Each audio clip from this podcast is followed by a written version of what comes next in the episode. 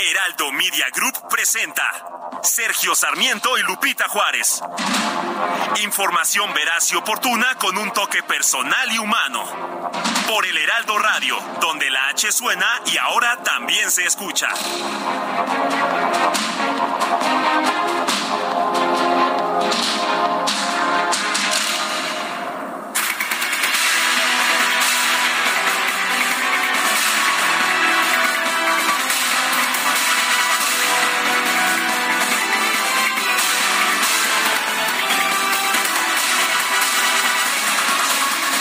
Son las 7 de la mañana en puntísimo de este miércoles 25 de enero de 2023.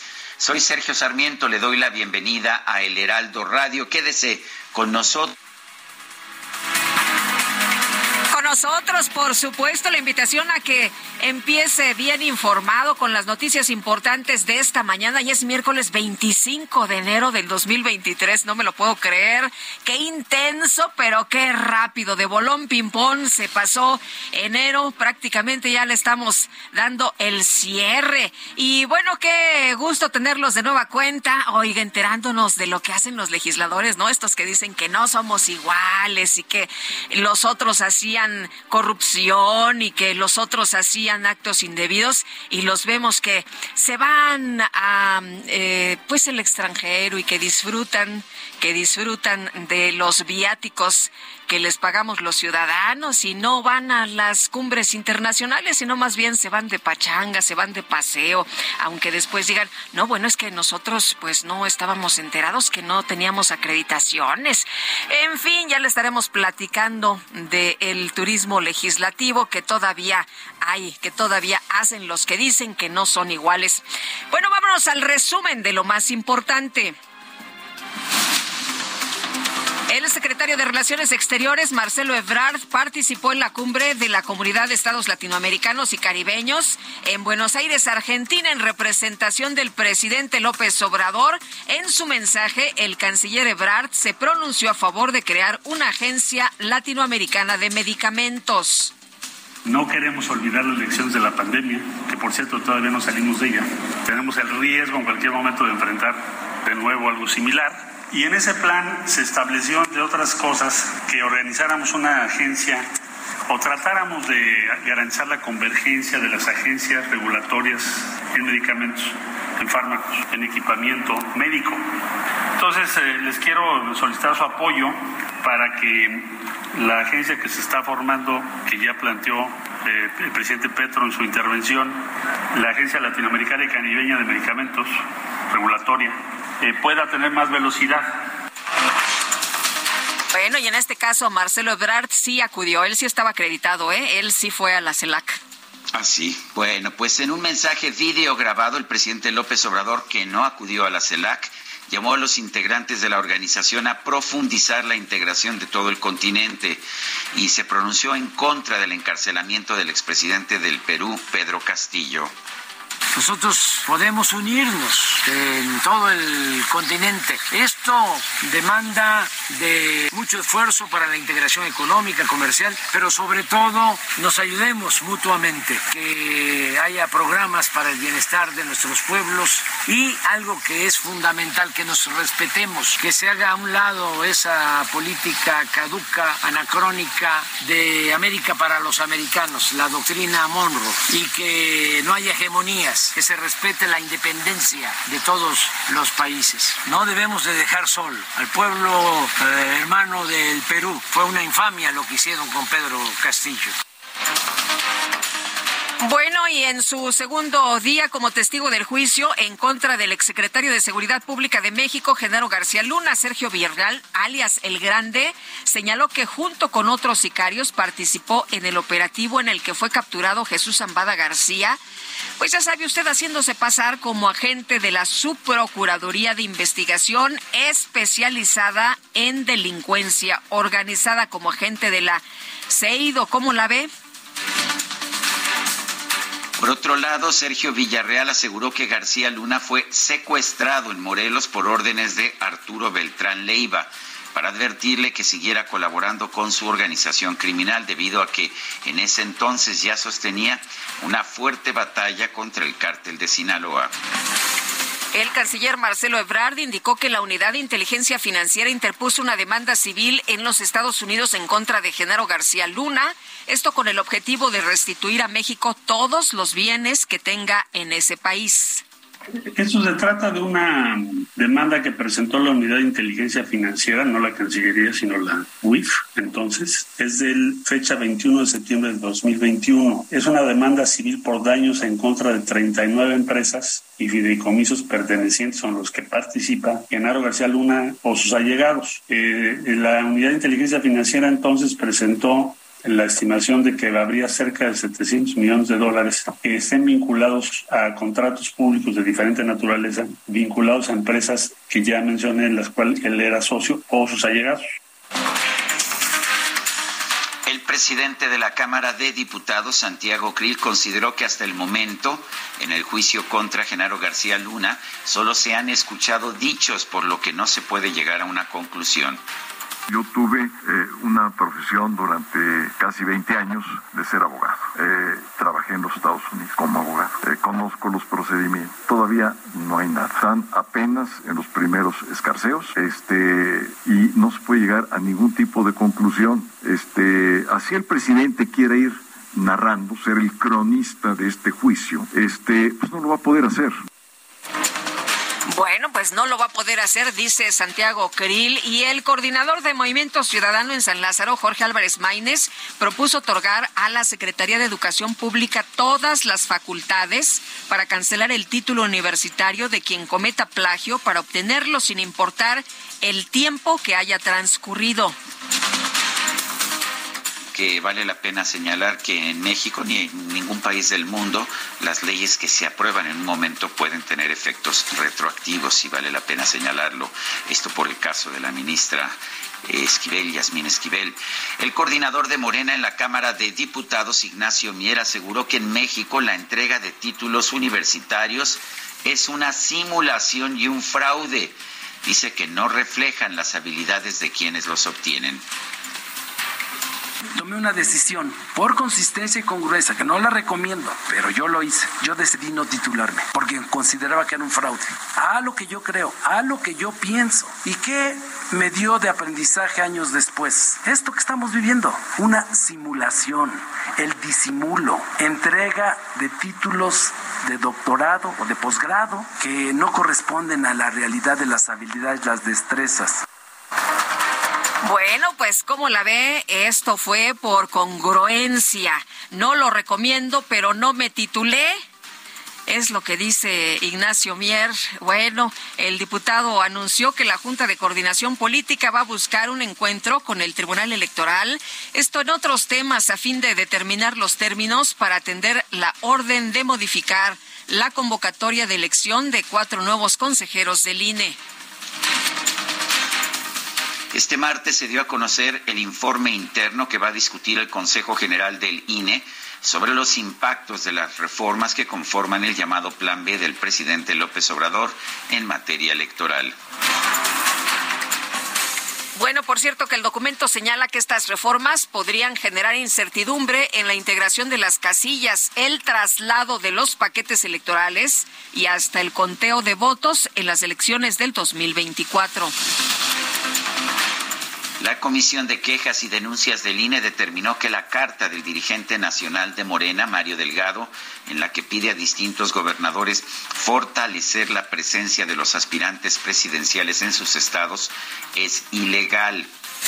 El representante del PRD Antelina Ángel Ávila presentó una queja en contra del video en el que varios futbolistas expresan su apoyo al secretario de Gobernación, Adán Augusto López, por lo que exigió que se investigue si hubo algún tipo de pago. Ya sabe usted que, pues, tras este mensaje que se difundió en redes, los futbolistas a través de sus redes sociales eh, difundieron comunicados, ¿no? Diciendo, no, bueno, es que a nosotros la verdad es que no estamos en ninguna campaña ni apoyando a nadie, es que un amigo nos pidió un saludo para otro amigo.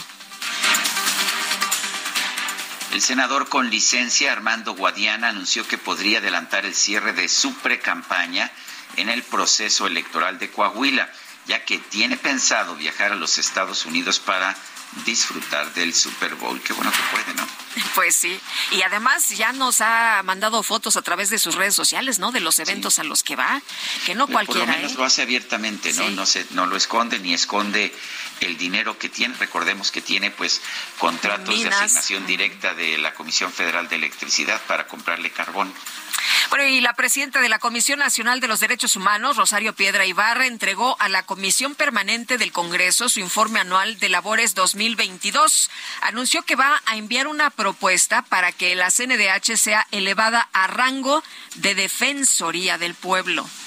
Y otro exhorto igual de respetuoso, junto con el informe, estoy entregando a la Cámara de Diputados y mañana lo haré al Senado una propuesta de iniciativa de ley para reformar a la CNDH y elevarla al rango de Defensoría del Pueblo, superando el esquema neoliberal que heredamos y apelando a lo mejor de nuestra tradición humanista, a la Procuraduría de los Pobres, pero sobre todo para que esté a la altura de las transformaciones del país y de lo que necesitan y reclaman las víctimas. Bueno, pues ya no sería defender los derechos humanos, sino ser la Procuraduría, la Defensoría del Pueblo. Los senadores y diputados de oposición acusaron a la titular de esta comisión, Rosario Piedra, de haber incurrido en omisión ante la militarización del país y la violencia contra las mujeres.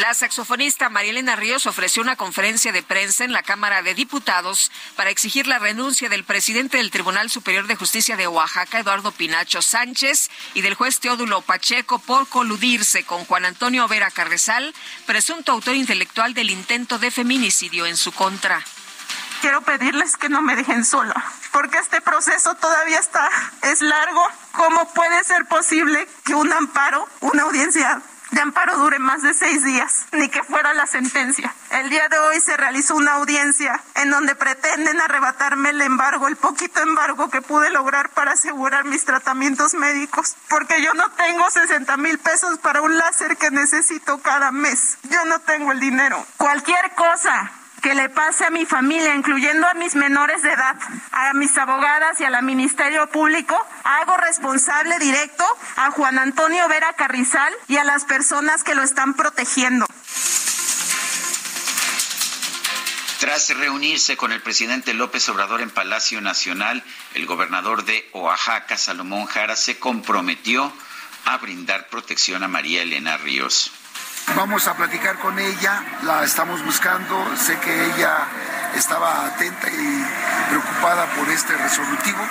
Nosotros nos solidarizamos con su lucha y vamos a estar cuidando, vigilando que no se cometan estos actos. ¿Se le va a dar protección? Sí, vamos a dar la protección, pero primero vamos a platicar con ella. Ella nos dirá qué tipo de, protección y de qué manera eh, trabajaremos con ella. El diputado de Morena, Manuel Alejandro Robles, presentó una reforma para que todos los actos de sabotaje en el metro de la Ciudad de México sean considerados amenazas a la seguridad nacional. El sistema de transporte colectivo informó que la Fiscalía General Capitalina abrió una nueva carpeta de investigación por el ladeo de un vagón en vías secundarias de la línea 6. Este se registró en la mañana de este martes, pero no afectó el servicio. Bueno, y por otra parte, Jesús Esteba, el titular de la Secretaría de Obras Capitalina, anunció que en el mes de junio podrían concluir los trabajos de rehabilitación en la Terminal 2 del Aeropuerto Internacional de la Ciudad de México. La Secretaría de Infraestructura, Comunicaciones y Transportes, así como la Administración Federal de Aviación de los Estados Unidos acordaron continuar con el proceso de auditoría a la Agencia Federal de Aviación Civil para que nuestro país pueda recuperar la categoría 1 en seguridad aérea. José Humberto Gual, el secretario general de la Asociación Sindical de Pilotos Aviadores de México, aseguró que nuestro país se ha convertido en el peor lugar para la aviación, ya que enfrenta diversos problemas como la falta de operadores aéreos y la iniciativa para permitir el cabotaje. En el diario oficial de la Federación se estableció que a partir del próximo 4 de febrero, el grupo aeroportuario Centro Norte va a incrementar entre 18 y 19% las tarifas de uso aeroportuario en las 13 terminales aéreas que operan en el país. El Consulado de México en San Francisco confirmó que dos connacionales murieron en el tiroteo del pasado lunes en la localidad de Half Moon Bay, esto allá en California. Destacó que un tercer mexicano resultó herido y se encuentra en un hospital de Palo Alto. En información deportiva, el tenista serbio Novak Djokovic clasificó a semifinales del Abierto de Australia luego de que esta madrugada derrotó en tres sets eh, consecutivos al ruso Andrei Rublev.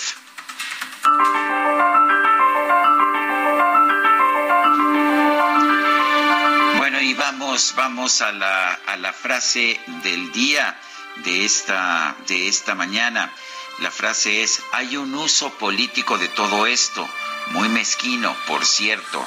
La frase es de la jefa de gobierno de la Ciudad de México, Claudia Sheinbaum.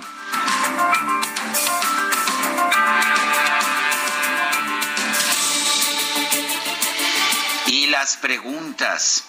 Ayer preguntamos en este espacio, ¿piensa usted que Genaro García Luna, exsecretario de Seguridad Pública, es culpable o inocente de tener lazos con el narco?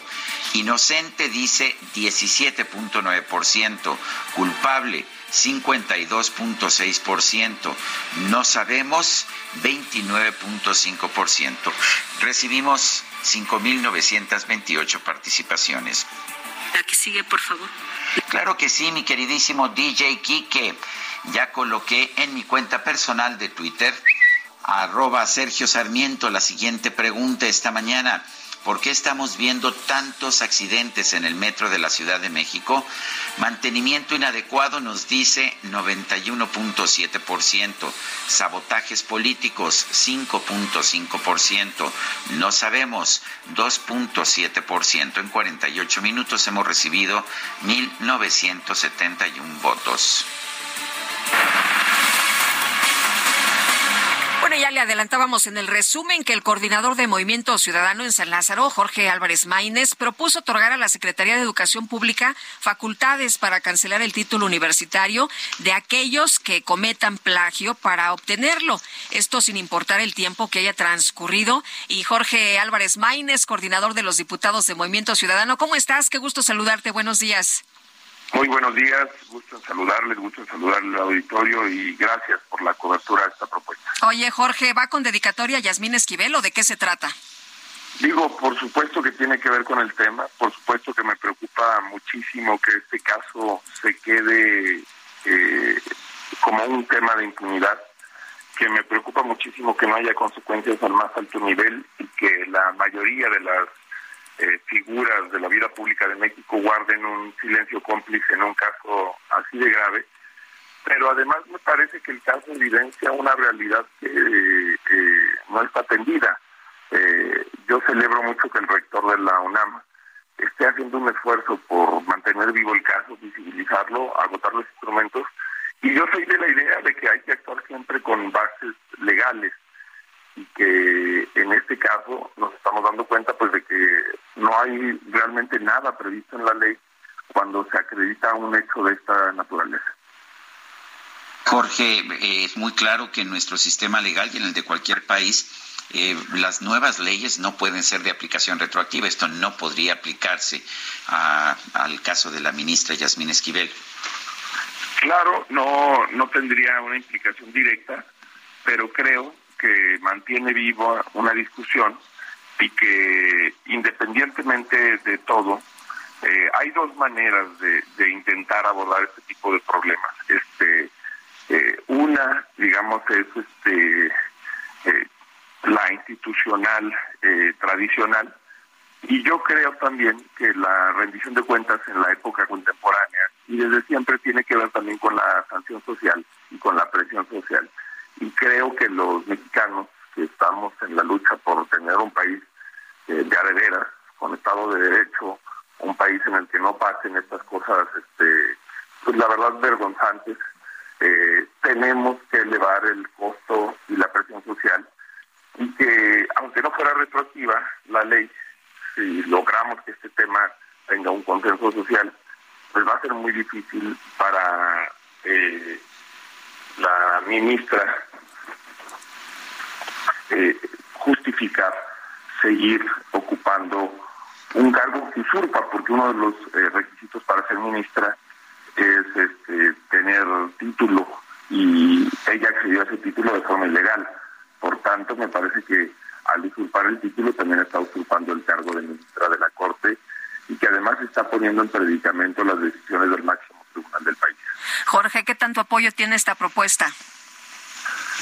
Pues la, acabamos de presentar, creo que vale la pena que las comisiones, ahora que regresemos del periodo al periodo ordinario de sesiones que arranca la próxima semana, eh, la analicen y me parece que es de esas propuestas que es difícil justificarlas, votar en contra, ¿no? Independientemente del caso, creo que para los diputados que quieran rechazarla, pues ojalá que, nos eh, argumenten, que nos digan cómo van a defender el plagio. Eh, porque además todos inculcamos a nuestros hijos eh, en nuestras casas que no se haga trampa, que no copien, que actúen con ética. Que además tiene que ver con una discusión que también se ha dado ya en las universidades, y hay muchos más, afortunadamente procesos de titulación. Ya no todo tiene que ser a través de, la tesis, hay muchas maneras de titularse, las universidades han entendido.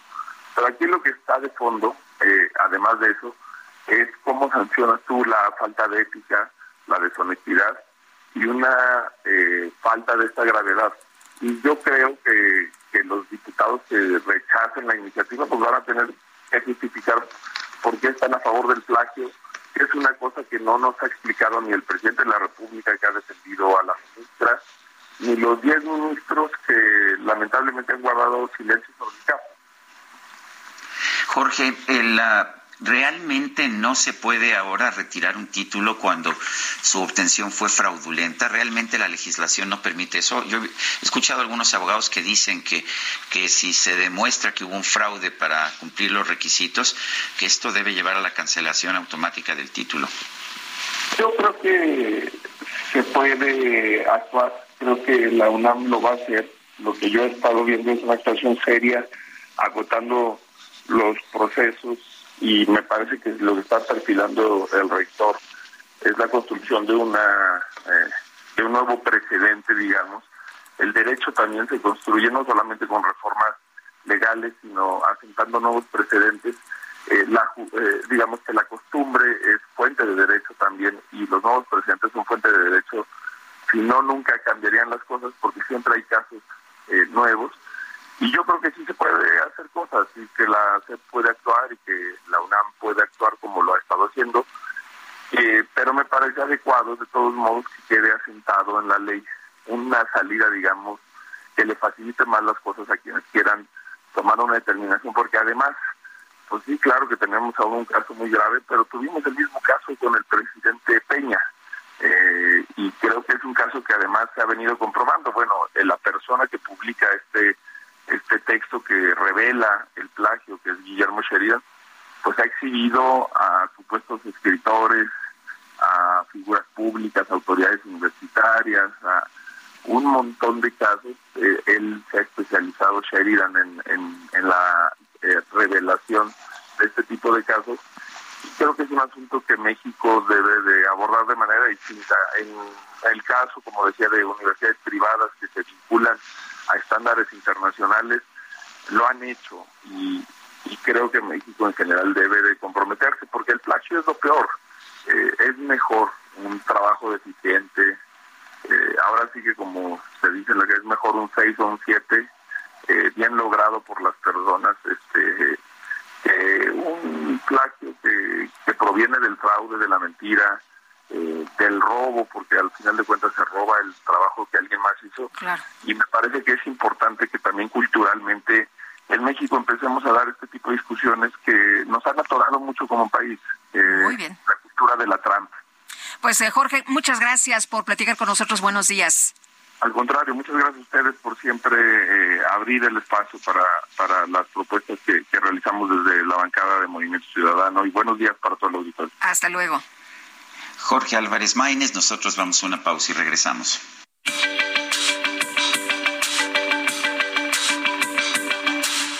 Sarmiento y Lupita Juárez quieren conocer tu opinión, tus comentarios o simplemente envía un saludo para ser más cálida esta mañana. Envía tus mensajes al WhatsApp 55 20 10 96 47.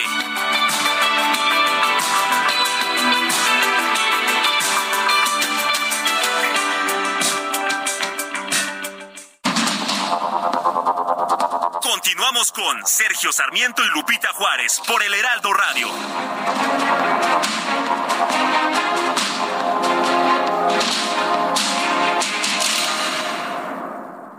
El pulso de tus emociones aumenta cuando te atreves a tomar el volante del nuevo Fiat Pulse, el SUV líder en ahorro de combustible. Estrenalo desde 354 mil pesos o tasa de 9.75%. Eleva tu pulso con Fiat Pulse. Fiat, sé único. Visita tu distribuidor Fiat Chrysler, que 29.9%, vigencia al 31 de enero de 2023. Consulta fiat.com.mx.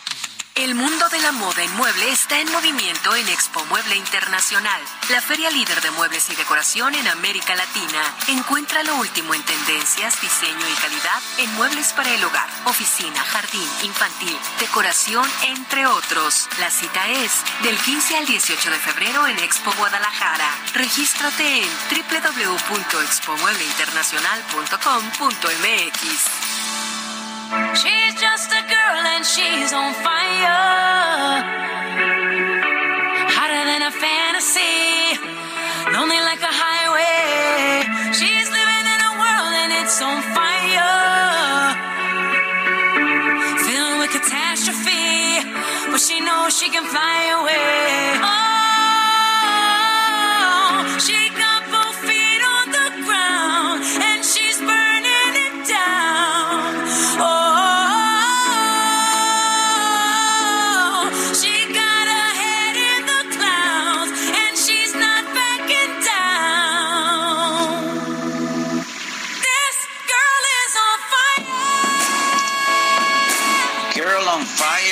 esta chica ardiendo, esta chica incendiada, esta chica con fuego, Alicia Keys, cumple hoy, cumple hoy 40 y 42 años, nació el 25 de enero de 1981. Me parece que, pues que es una mujer llena de talento, un metro con 68 centímetros, rebosantes de talento. No sé qué opines tú, Guadalupe. A nosotros nos encanta, ¿eh? Hubo una votación muy copiosa y ganó precisamente esta mujer extraordinaria, cantante y, como dices, efectivamente muy talentosa.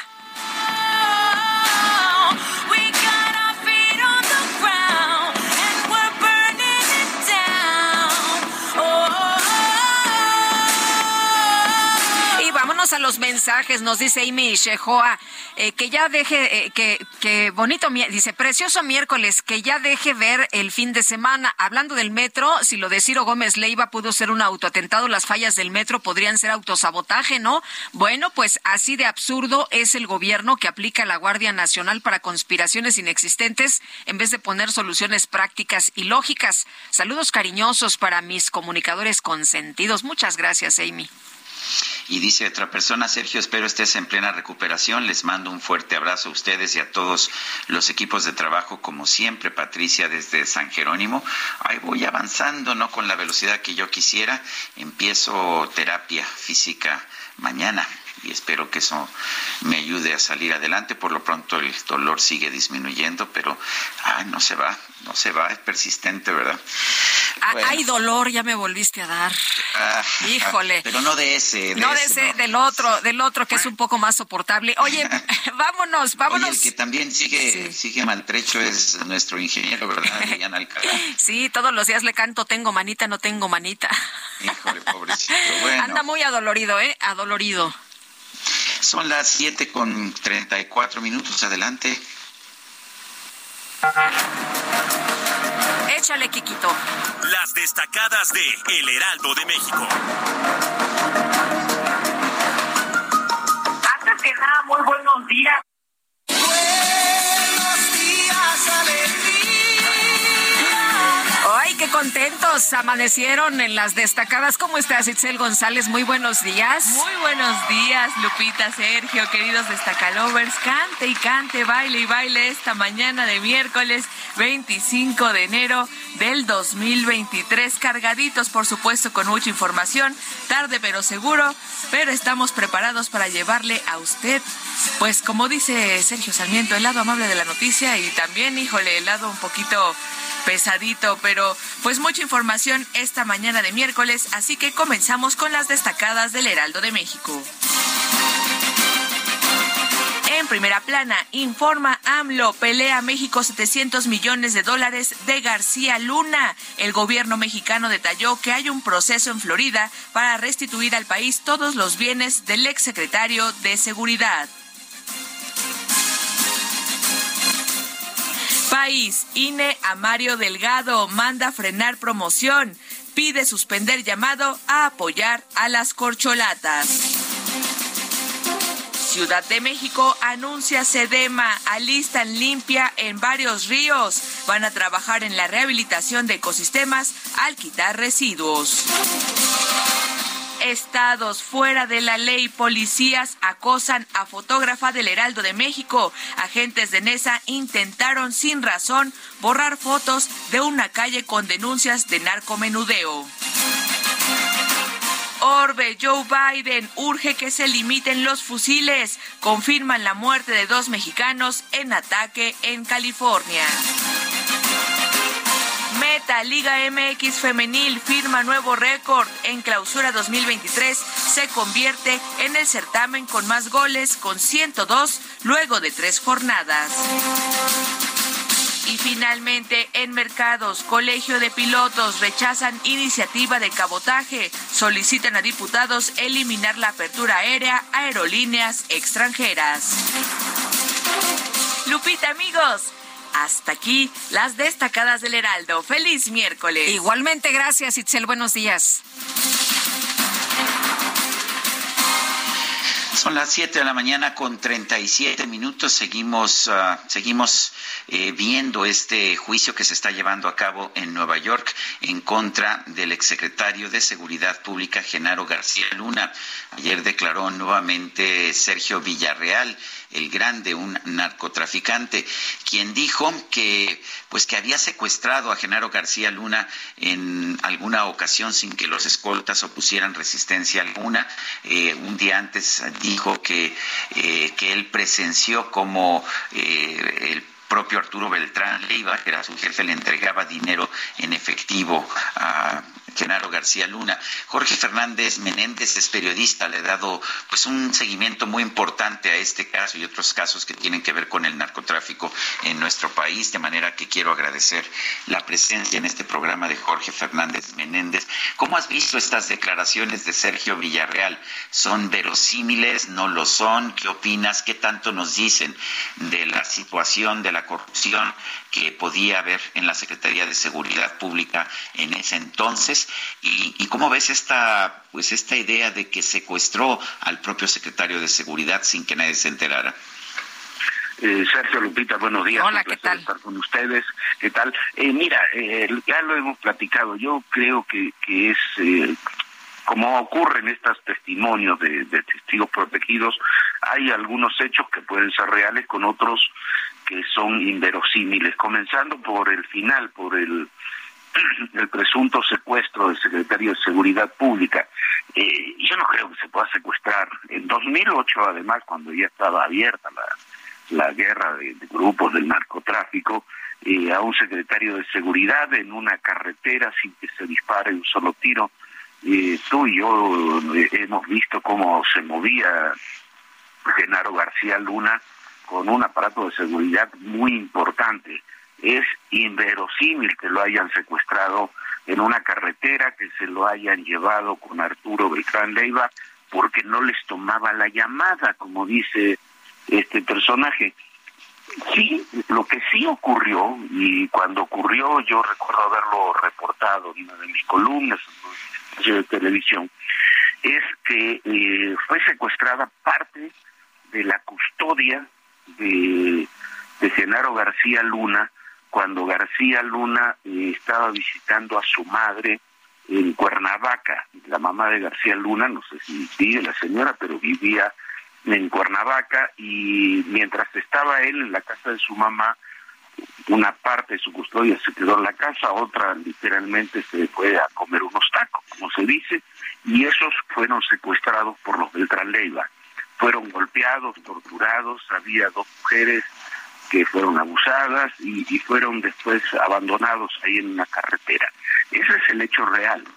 El secuestro de García Luna no hay ningún dato de que se haya secuestrado en alguna oportunidad a García Luna y la verdad, conociendo cómo se mueven esas estructuras, lo veo inverosímil como buena parte del testimonio de del grande en donde se mezclan cosas que son imposibles de comprobar o que incluso eh, el propio relato no suena real. Por ejemplo, la, el enfrentamiento entre el cártel de Culiacán, el cártel de Sinaloa, perdón, y el de los Beltrán Leiva no comenzó en 2008 como, a como ayer decía, comenzó mucho antes, eh, comenzó desde que fue asesinado Rodolfo Carrillo, eh, que era el hermano de Amado Carrillo, fue detenido el Mochomo, uno de los hermanos, pero eh, desde el momento en que fue liberado, se liberó, se escapó de la cárcel de Puente Grande, el Chapo Guzmán en 2001,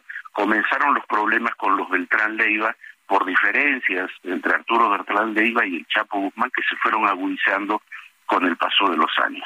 Eh, Jorge, eh, no, no hay pruebas, lo ha dicho el propio abogado de Genaro García Luna, dice que son dichos. ¿Qué tan válidos, eh, qué tan contundente puede ser eh, como para que se le tome en cuenta estas declaraciones que tú mismo señalas tienen imprecisiones de testigos como el grande? Mira, la justicia estadounidense es muy buena en un ámbito y tiene un, un, un punto a su favor que es su, al mismo tiempo el punto débil, que es el de los jurados.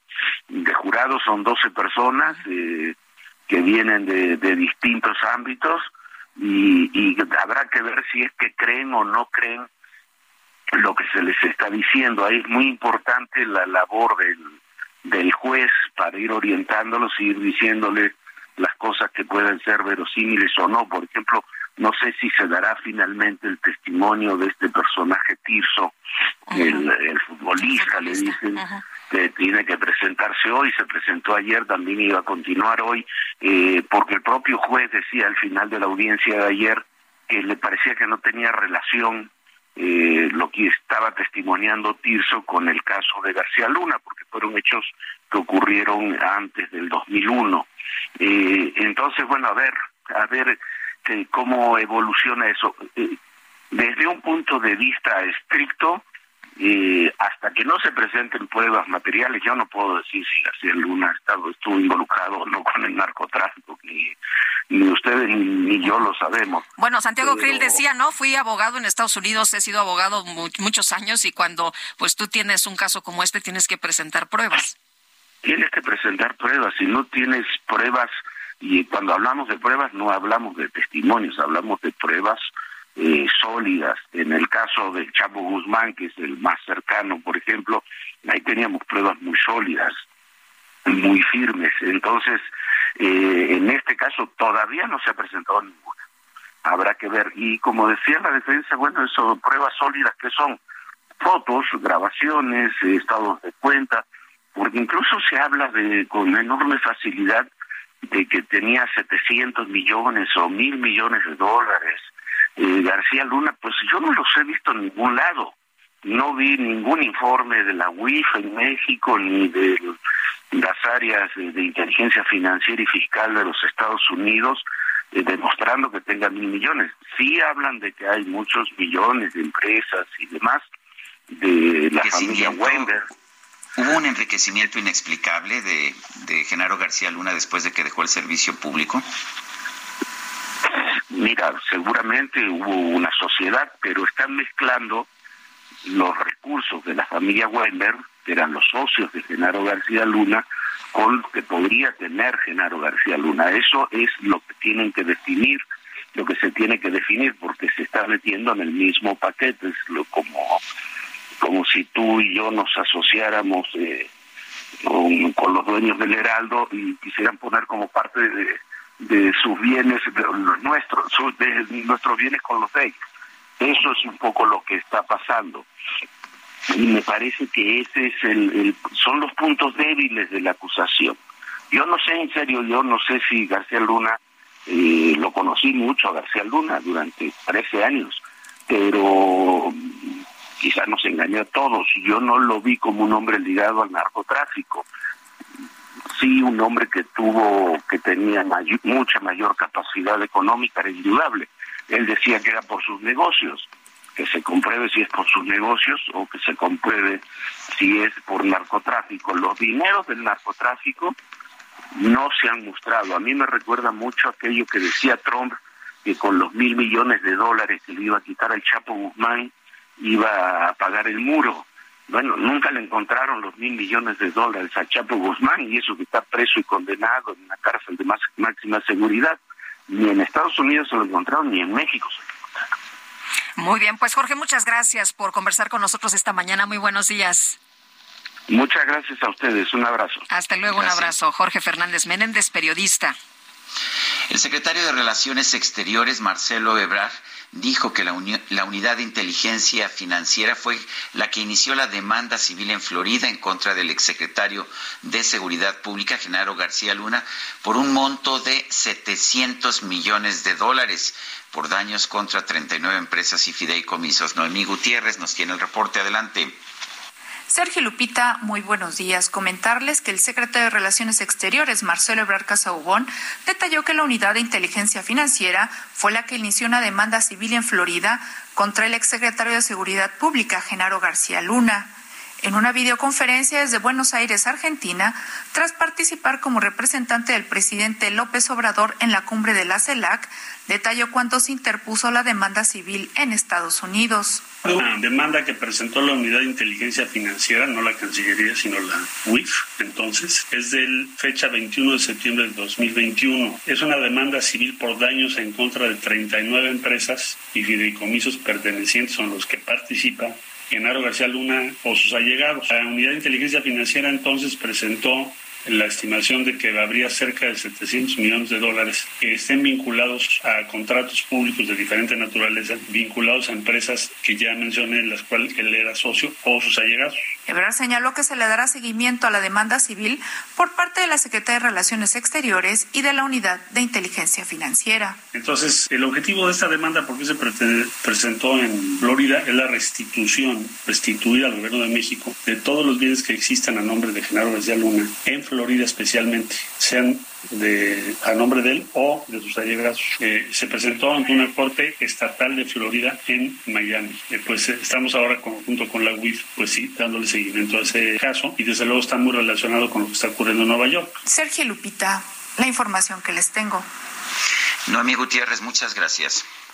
El diputado de Morena, Manuel Alejandro Robles, presentó una reforma para que los actos de sabotaje en el metro de la Ciudad de México, escuche usted, sean considerados amenazas a la seguridad nacional. Están llevando la narrativa a otro punto cuando los ciudadanos que viajan en el metro, los usuarios del metro, lo único que piden es que haya mantenimiento porque pues son los que todos los días se enfrentan a esta situación. Pero vamos con Elia Castillo que nos tiene los detalles. Hola Elia. Muy buenos días, Lupita, Sergio, los saludo con mucho gusto a ustedes el auditorio. Bueno, pues así es. Ahora el diputado de Morena, Alejandro Robles, busca reformas para que los presuntos sabotajes al sistema de transporte colectivo Metro se consideren como un asunto de seguridad nacional y el titular de gobierno capitalino tenga facultad para pedir la intervención de la Guardia Nacional, así para evitar daño, destrucción, perjuicio o entorpecimiento ilícito de las vías de comunicación y servicios públicos a través de una iniciativa de reforma a la Ley de Seguridad Nacional inscrita en el orden del día el día de ayer en la Comisión Permanente. El legislador busca regular la presencia de la Guardia Nacional en el medio de transporte. En su exposición de motivos señala que los acontecimientos atípicos registrados en el sistema de transporte colectivo de la Ciudad de México encausan a pensar que ciertos grupos, probablemente de la derecha, dijo, estén utilizando el sabotaje como un arma política. Por ello, busca reformar la Ley de Seguridad Nacional para ampliar los alcances de las acciones en esta materia, no solo para mantener la integridad, la estabilidad y la permanencia del Estado mexicano, como establece hoy el ordenamiento, sino para ampliarla y, eh, bueno, pues eh, digamos que justificar la presencia de la Guardia Nacional justamente en las instalaciones del sistema de transporte.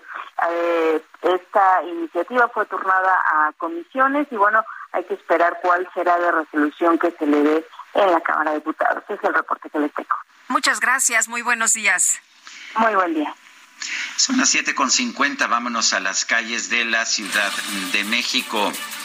Israel Lorenzana, ¿qué nos tienes? Adelante. Sergio Lupita, muy buenos días, un gusto saludarles esta mañana. Pues bueno, es un llamado a tiempo para los automovilistas que se desplazan en estos momentos o que van a ocupar el circuito interior en su tramo Río Consulado. Y es que tenemos un tráiler atorado exactamente en la subida del Peñón de los Baños antes de llegar a la Terminal 1 del aeropuerto. Es un tráiler que se quedó pues varado esto a consecuencia de pues el gran tonelaje que transporta. Esta subida, esta pendiente está muy prolongada, por ello se quedó atorado. Y bueno, pues hay elementos de la Secretaría de Seguridad Ciudadana los cuales están llevando a cabo los cortes viales en carriles laterales. Solo funcionan los centrales, pero ya tenemos una larga fila de vehículos, prácticamente dos kilómetros, esto con dirección hacia el aeropuerto, así que hay que utilizar como alternativa la avenida Ingeniero Eduardo Molina para desplazarse a través del eje 1 norte en su tramo Fuerza Aérea y poder llegar al aeropuerto de la Ciudad de México. Hay que, por supuesto, salir con minutos de anticipación para que nuestros amigos que tienen vuelos programados, pues no los vayan a perder. Sergio Lupita, la información que yo les tengo esta mañana. Israel, muchas gracias y gracias por esta advertencia. Hasta luego. Y por ocho votos a favor, la Suprema Corte de Justicia de la Nación determinó la constitucionalidad de la Ley Nacional del Registro de Detenciones. Diana Martínez, cuéntanos de qué se trata. Así es, Sergio Lupita, muy buenos días. La Suprema Corte de Justicia de la Nación declaró constitucional la Ley Nacional del Registro de Detenciones y ordenó al Congreso establecer acciones para proteger la base de datos de posibles hackeos u otras amenazas. Este martes, el máximo tribunal analizó la acción de inconstitucionalidad que presentó la Comisión Nacional de los Derechos Humanos para impugnar el artículo 19 que establece que cuando la detención sea realizada por autoridades que apoyen en la seguridad pública, estas deben dar aviso inmediatamente a la corporación policial competente para que ésta realice el registro. También impugnó el artículo quinto transitorio que señala que las Fuerzas Armadas que realicen tareas de seguridad pública están sujetas a lo dispuesto en esta ley, pero no se les aplica el artículo 19, lo que según la CNDH genera inseguridad jurídica y permite que las fuerzas castrenses se excusen de avisar a las policías civiles de las detenciones o que no lleven registro alguno. El ministro Javier Lainez Quien elaboró el proyecto de sentencia, señaló que estos argumentos son infundados, pues la norma debe ser entendida en el sentido de que la excepción de la obligación de aplicar el artículo 19 tiene como propósito que sean las propias Fuerzas Armadas las que realicen el registro de la detención cuando realizan funciones de seguridad pública. Con ocho votos, la Corte validó ambos artículos. El máximo tribunal también determinó que el Congreso incurrió en omisión legislativa al no establecer en la ley acciones que el personal del registro debe realizar cuando esté en riesgo la base de datos. Hasta aquí mi reporte. Gracias, gracias. Buenos días, Diana. Son las 7 de la mañana con 53 minutos. Le recuerdo nuestro número de WhatsApp para que nos mande usted mensajes. 55 2010 9647. Pueden ser mensajes de voz o mensajes de texto. 55 2010 9647. En Twitter, síganos usted en arroba Sergio y Lupita y le recomiendo también la cuenta del Heraldo de México, arroba Heraldo de México. Guadalupe Juárez y un servidor. Vamos a una pausa y regresamos.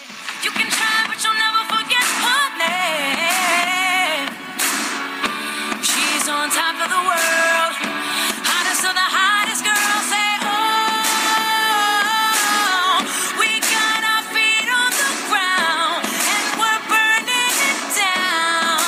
Oh,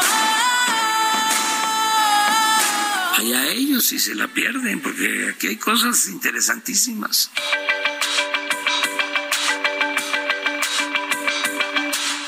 Sarmiento y Lupita Juárez quieren conocer tu opinión, tus comentarios o simplemente envía un saludo para ser más cálida esta mañana. Envía tus mensajes al WhatsApp 55 20 10 96 47.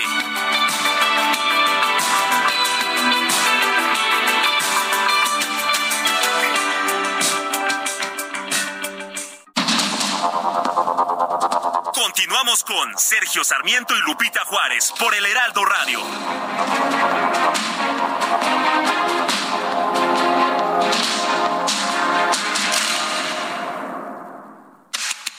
El mundo de la moda en mueble está en movimiento en Expo Mueble Internacional, la feria líder de muebles y decoración en América Latina. Encuentra lo último en tendencias, diseño y calidad en muebles para el hogar, oficina, jardín, infantil, decoración, entre otros. La cita es del 15 al 18 de febrero en Expo Guadalajara. Regístrate en www.expomuebleinternacional.com.mx.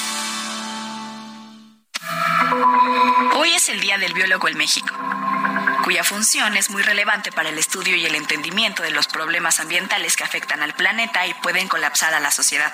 El 25 de enero de 1961, científicos de la UNAM y del IPN crearon el Colegio de Biólogos de México y a partir de entonces cada año se conmemora. En los años 30 en la UNAM, en la entonces llamada sección de ciencias de la Facultad de Filosofía y Letras, se comenzó a impartir formalmente la biología.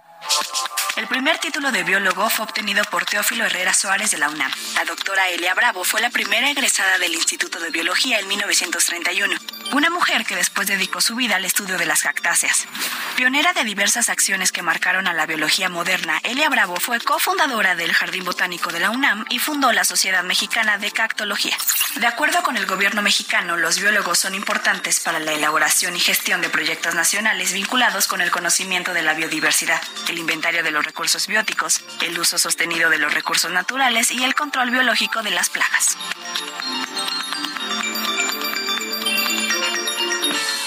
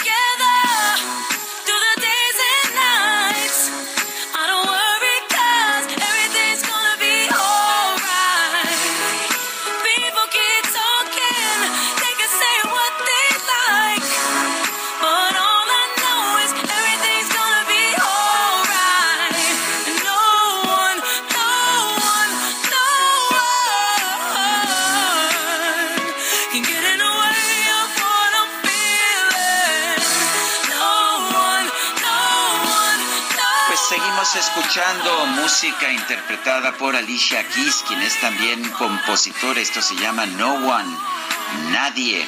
Está cumpliendo, está cumpliendo años, 42 años, y me parece que es un privilegio poderla escuchar. Alicia Keys.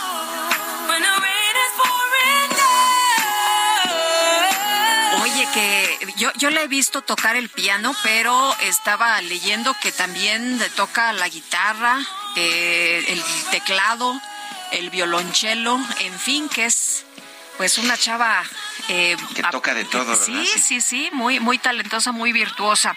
Bueno, nos dice Joaquín Humana, eh, hola Sergio Lupita, les mando un saludo de parte de Joaquín Humana y su abuelita. Pues a la abuelita un fuerte abrazo también. Y dice otra persona, buenos días, mis niños. Los saluda Elizabeth de Ixtapaluca y mi comentario es que el presidente está enojado por lo que le hicieron al presidente del Perú, pero estará deseando encarcelar a Calderón. Bueno, interesante, ¿no? La posición del presidente López Obrador, que no se ha modificado. Él desde un principio ha expresado este punto de vista, pero pues no es el mismo de los presidentes que están reunidos en la CELAC. Por ejemplo, el presidente de Chile, de Chile eh, eh, Boric, ¿no? Eh, hay diferentes eh, opiniones y puntos de vista. Está interesante este intercambio allá en la CELAC. Y bueno, nos dice otra persona, Elvia, están poniendo nuevos puestos metálicos ambulantes afuera del metro Atlalilco de la línea 8, dirección Garibaldi. Y justo que creen, bloqueando la entrada. ¿Qué no se supone que eso está prohibido? Pues sí, se supone que está prohibido por cualquier emergencia, tendrían que estar libres las entradas. Pues así es, pero parece que el gran negocio, el gran negocio del metro es permitir precisamente que estos puestos uh, semi, semifijos eh, pues estén ahí en los lugares en que pueden hacer competencia desleal al comercio formal. Son las ocho con cinco minutos. El presidente de la Junta de Coordinación Política de la Cámara de Diputados, Ignacio Mier, prevé que el próximo 14 de febrero se emita la convocatoria para la elección de cuatro nuevos consejeros del Instituto Nacional Electoral. Elia Castillo, adelante. Muy buenos días, Sergio Lupita. Los saludo con mucho gusto a ustedes y al auditorio. Pues así es, el presidente de la Junta de Coordinación Política y también coordinador de Morena en la Cámara de Diputados, Ignacio Mier, ayer eh, pues adelantó que se prevé que el próximo 14 de febrero se emita la convocatoria para la elección de los cuatro nuevos consejeros del Instituto Nacional Electoral. Luego de que sostengan una reunión con los magistrados del Tribunal Electoral del Poder Judicial de la Federación. Esto por la sentencia con la que revocaron la convocatoria para eh, la convocatoria aprobada en diciembre pasado por el órgano legislativo. En conferencia de prensa, el líder parlamentario señaló que el primero de febrero próximo, cuando inicia justamente el periodo ordinario de sesiones, la Junta de Coordinación Política debe tener ya una interpretación colegiada con todos los grupos parlamentarios, la dirección jurídica y la Secretaría Técnica del órgano de gobierno sobre la sentencia del tribunal que recordemos, bueno, pues echó para atrás esta convocatoria que emitió y que aprobó el Pleno de la Cámara de Diputados. Luego de este encuentro que sostengan con los magistrados del máximo tribunal, bueno, pues ahí hablarán sobre esta sentencia y la presunta invasión de poderes que acusa Ignacio Mier. En este contexto señaló que debe establecerse un acuerdo para evitar la injerencia del Tribunal Electoral del Poder Judicial de la Federación en las decisiones de la Cámara de Diputados. Recordemos que de acuerdo, bueno, pues a esta convocatoria que fue revocada, ya eh, pues habría o tendría que estar conformado el, eh, Comité Técnico de Evaluación de los de los eh, aspirantes a consejeros electorales por estas fechas incluso pues ya hubiera iniciado, eh, además de que hubiera pasado el registro de los aspirantes, ya hubiera iniciado las entrevistas con los aspirantes a ser consejeros electorales. Recordemos que el próximo 3 de abril, cuatro consejeros, incluido el consejero presidente del Instituto Nacional Electoral, Lorenzo Córdoba, dejarán sus cargos. Es por esto que se debe establecer esta convocatoria a fin de renovar estas estas cuatro consejerías. Ese es el reporte que les tengo. Elia Castillo, muchísimas gracias. Muy buen día. Buenos días. Y la Suprema Corte de Justicia de la Nación desestimó la acción de inconstitucionalidad promovida por Morena en contra de los gobiernos de coalición en el Estado de México, con lo que avala el reparto de espacios en el gabinete. En este caso, de que la coalición va por el Estado de México gane las elecciones. Arturo Espinosa Silis, director de Estrategia Electoral. ¿Cómo estás? ¿Cómo ves esta situación? Buenos días ay, se cortó la comunicación. Vamos a tratar de restablecer el contacto en un momento más. Pues em, vamos a, estar hablando de este, de este tema. y son, son vamos con, con la consejera Favela, si te parece bien. Bien, sí, este martes se dio a conocer el informe interno que va a discutir el Consejo General del Instituto Nacional Electoral sobre los impactos de las reformas que conforman el llamado Plan B del presidente López Obrador en materia electoral. Y precisamente Adriana Favela, consejera del INE, está en la línea telefónica. Adriana, ¿qué, nos dice este informe? Eh, ¿Cuáles son los beneficios o cuáles son los posibles daños que puede generar este Plan B, esta reforma presentada por el presidente López Obrador? Hola, buenos días este, y gracias por la oportunidad de platicar con ustedes. Un saludo al auditorio. Bueno, pues las implicaciones pueden ser bastante complicadas de este llamado Plan B, porque si bien es cierto no se llevó a cabo la reforma a nivel constitucional, este también lo es bueno que se, se llevó está pues concretando esta reforma llamada Plan B, que básicamente lo más complicado es que modifica la estructura del INE. Y esta es una cuestión pues bastante preocupante porque nosotros tenemos una estructura a nivel este central aquí en la Ciudad de México, pero también tenemos este delegaciones en cada entidad federativa y en cada uno de los 300 distritos electorales. y también tenemos nuestros módulos de atención ciudadana donde la gente va a obtener su credencial para votar. Y lo que están pues casi casi desarticulando son estas oficinas que nosotros tenemos en cada uno de los distritos electorales, nada más dejando pues acaso una persona que sería como de una especie de apoyo, cuando realmente esos órganos a nivel digital son los que nos apoyan para poder este, llevar a cabo las elecciones, ¿no? Son las personas, son los órganos que indican dónde, dónde se tienen que este, instalar las castillas, que contratan a los capacitadores electorales, que es la gente que cuando alguien sale sorteado, te van y te notifican que, eh, este, bueno, pues puede ser funcionario de casilla, te dan la capacitación correspondiente, les entregan los paquetes electorales a las personas que son funcionarios de casilla, entre otros temas. Entonces hay un fuerte, este, pues diría yo, golpe a la estructura del INE, entre otras este, circunstancias, además de fusionar áreas como organización electoral y capacitación este electoral que también son órganos, o sea, áreas muy importantes entre otras cosas, ¿no? Adriana, También, bueno, eh, eh, estarían en riesgo, estarían en riesgo las elecciones si no se opera como hemos visto en los últimos años. Pues sí, podrían estar en riesgo las elecciones porque lo que hemos visto en los últimos años es la credibilidad, la certeza en los resultados electorales y que cada una de las actividades que realiza el INE sea verificable. ¿Sí? Si tú no estás de acuerdo con el resultado de la votación, bueno, se vuelve a contar y se, y se, y se cuentan no te ven los votos para verificar lo que se acabó. Y también lo que está en riesgo es la calidad de las elecciones. Elecciones en nuestro país siempre ha habido, pero ¿cuál es la diferencia entre las elecciones que se realizaban en la época de Porfirio Díaz y en las actuales?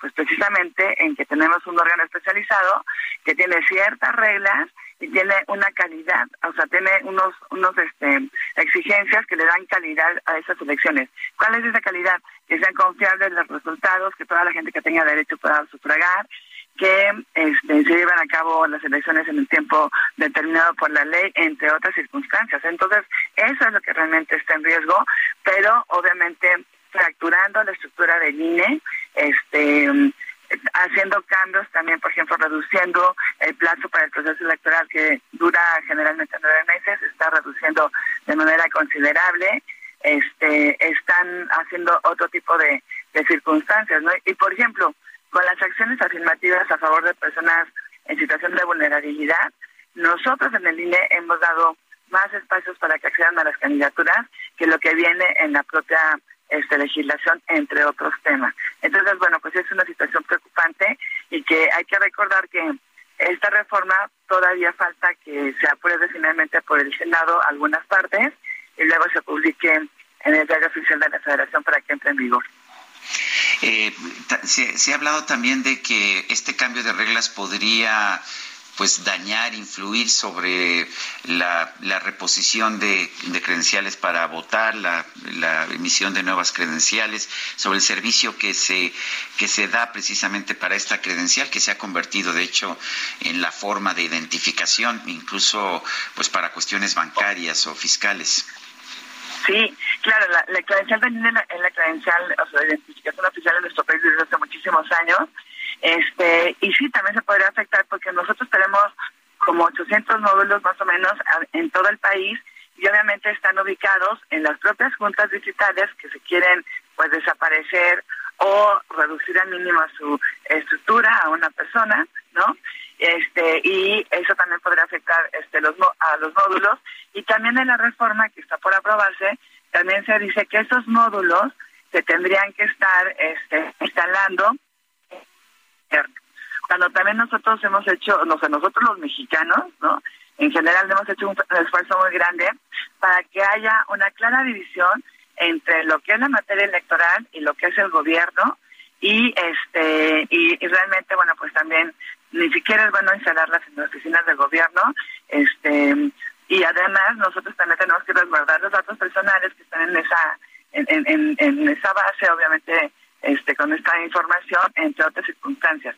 Y también algo muy importante de las elecciones es que tenemos un padrón que es confiable, ¿sí? Entonces los muertos ya no pueden votar, este, y tenemos este ciertos candados para que pues no se pueda estar este, alterando esa esa información. Pero como tú lo has dicho, Sergio, la credencial del, elector es la credencial oficial y no solamente te sirve para los bancos, para los notarios e inclusive también para hacer cualquier trámite ante las oficinas de gobierno que tienen tu credencial del INE y tenemos firmados convenios para autentificar que la persona que posee esa credencial y que se está presentando es a quien se les pidió ese documento, inclusive también para poder estar combatiendo la pues la usurpación de las identidades, ¿no?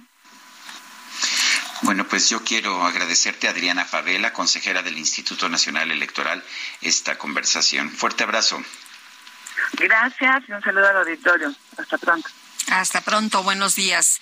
Bueno, y, recuperamos ya la comunicación con eh, Arturo Espinosa Silis, director de Estrategia Electoral, y con él vamos a, a platicar precisamente pues sobre esta decisión de la Suprema Corte de Justicia de la Nación que desestima la acción de inconstitucionalidad promovida por Morena en contra de los gobiernos de coalición en el Estado de México, con lo que avala pues el reparto de espacios en el gabinete en caso de que la coalición va por el Estado de México gane las elecciones. Arturo, pues cómo ves cómo ves esta decisión y cómo ves esto que había plante que se había planteado. ¿Cómo están, Sergio y Lupita? Muy buenos, días. Me da mucho gusto saludarles. A ver, yo, yo creo que de entrada los gobiernos de coalición no es algo nuevo, ¿no? Lleva al menos en la Constitución Federal la figura desde 2014 y actualmente 12 estados de la República regulan y prevén los gobiernos de coalición, algunos con más detalle, otros con menos detalle. Y aquí hay que hacer una distinción importante. Gobierno de coalición no es igual a coalición electoral. Puede haber una coalición electoral y no un gobierno de coalición como ha habido hasta ahorita, o puede haber también que los partidos contiendan de manera individual y después formen un gobierno de coalición. La diferencia es la coalición electoral se usa para la competencia, para la elección, y una vez que pasa la elección, la coalición electoral concluye, se da por terminada. Y el gobierno de coalición es una figura en la cual ya se comprometen a que la función de gobierno la van a ejercer acorde a un plan conjunto que armaron y va a haber esta distribución de cargos. Entonces, eso es un poco lo que se discutió ayer en la Corte, particularmente respecto del Estado de México. Ahora, ¿qué creo que es lo que está haciendo Va por México y por eso se reguló así en el Estado de México? Va por México lo que quiere es darle mayor formalidad a su coalición electoral y decir que no se van a quedar en la elección, no van a hacer una alianza únicamente para obtener votos, sino también va a ser una alianza de gobierno. Y esto yo creo que es parte de las negociaciones entre los partidos políticos, es decir, pues no solo se trata de que todos postulemos al mismo candidato y todos busquemos votos en favor del mismo candidato, sea del partido que sea, sino que también compartamos la responsabilidad del gobierno y los cargos dentro del gobierno sean distribuidos. Y al parecer, pues esto es algo que no le gustó a Morena, esto es algo que se impugnó ante la, la Suprema Corte de Justicia de la Nación, y lo que dijo la Suprema Corte de Justicia de la Nación es, bueno, ahora tocó al revés, no, no se juntaron los votos suficientes para declarar la inconstitucionalidad de la manera en la que se reguló. Es decir, eh, esto de que el gobierno de coalición se pactara entre los partidos políticos y desde antes de, desde las campañas, se establecieran cuáles eran los cargos que se iban a distribuir y cómo se iban a distribuir los cargos. Simplemente los ministros y las ministras no, no sumaron los ocho votos necesarios para declarar la inconstitucionalidad eh, con gobiernos de coalición. ¿Significa esto que queda un vacío, un vacío legal eh, por el hecho de que eh, el rechazo o la desestimación fue porque no se consiguieron los votos suficientes? No, esto significa que va a aplicar la legislación como está. Es decir, eh, la, la, legislación del Estado de México contempla los gobiernos de coalición, establece cuáles son los alcances de estos gobiernos de coalición y eso es lo que va a aplicar. Es decir, aunque la norma se cuestionó su constitucionalidad, no tuvo los suficientes votos para expulsarla del sistema, para declararla inválida y va a seguir aplicando la norma tal como está. Digamos, de una manera práctica, yo creo que en algún punto dentro de la campaña, eh, la coalición del PAN, PRI, PRD anunciará cómo van a pactar esta distribución de cargos dentro del gabinete y cuál será su plan conjunto, no solo electoral, sino también en el gobierno en caso de que gane.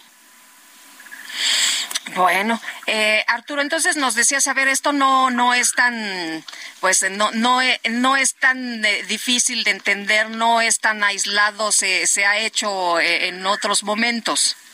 A ver, eh, es que más bien, esto es un tema que ya está regulado, o sea, está previsto en la Constitución Sí. Federal, está previsto en las constituciones y en las leyes de dos estados. El tema es que hasta ahorita nunca se ha aplicado.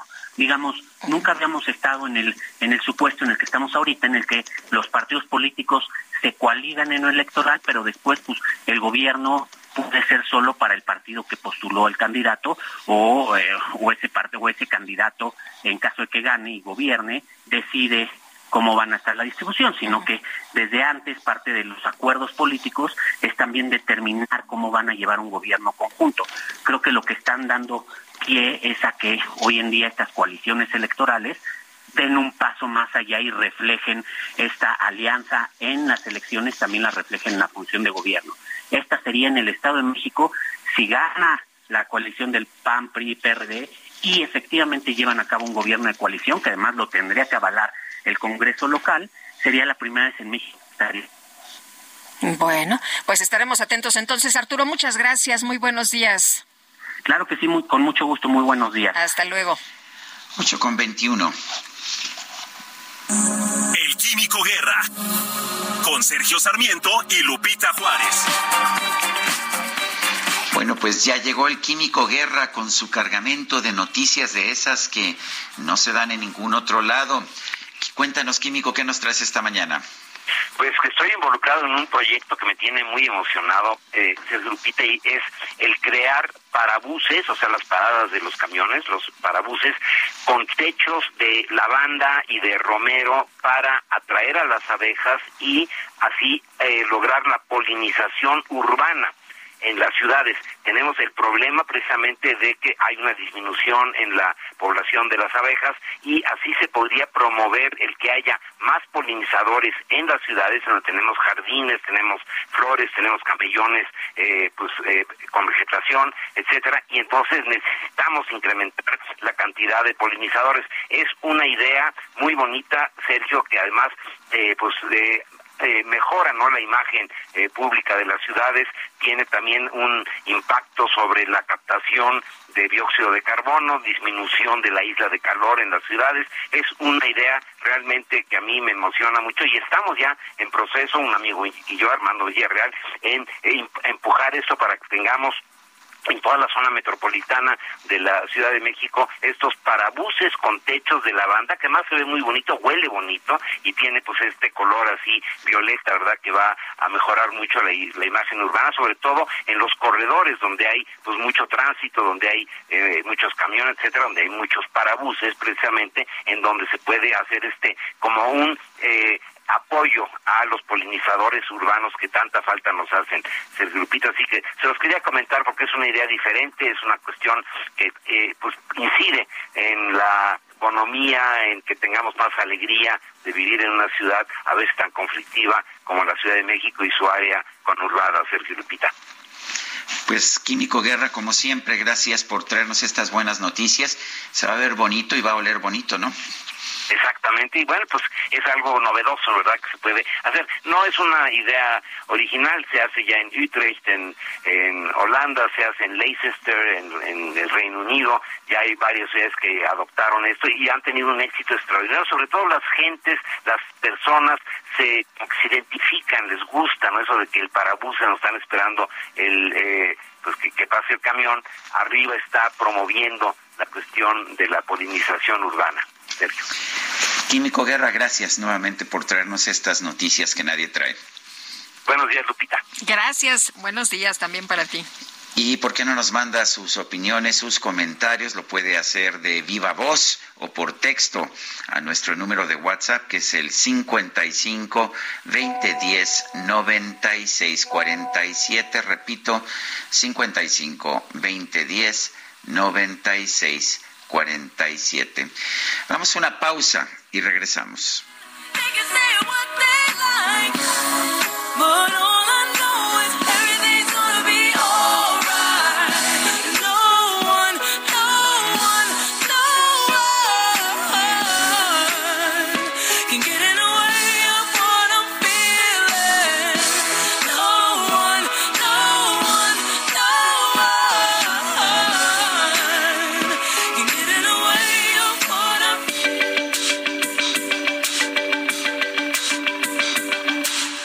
Sarmiento y Lupita Juárez quieren conocer tu opinión, tus comentarios o simplemente envía un saludo para hacer más cálida esta mañana.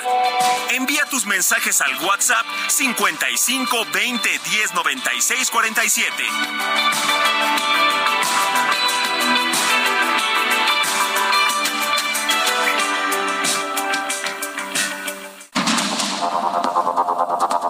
Continuamos con Sergio Sarmiento y Lupita Juárez por el Heraldo Radio. A lot can happen in three years, like a chatbot may be your new best friend. But what won't change? Needing health insurance. United Healthcare Tri Term Medical Plans, underwritten by Golden Rule Insurance Company, offer flexible, budget friendly coverage that lasts nearly three years in some states. Learn more at uh1.com.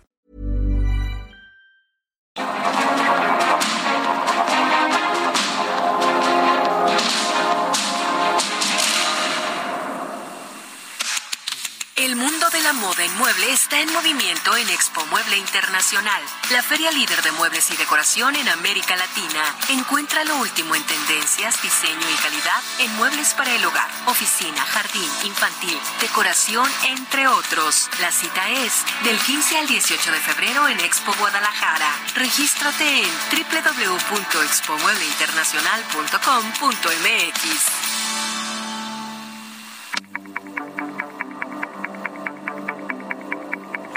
Mate con Sergio Sarmiento.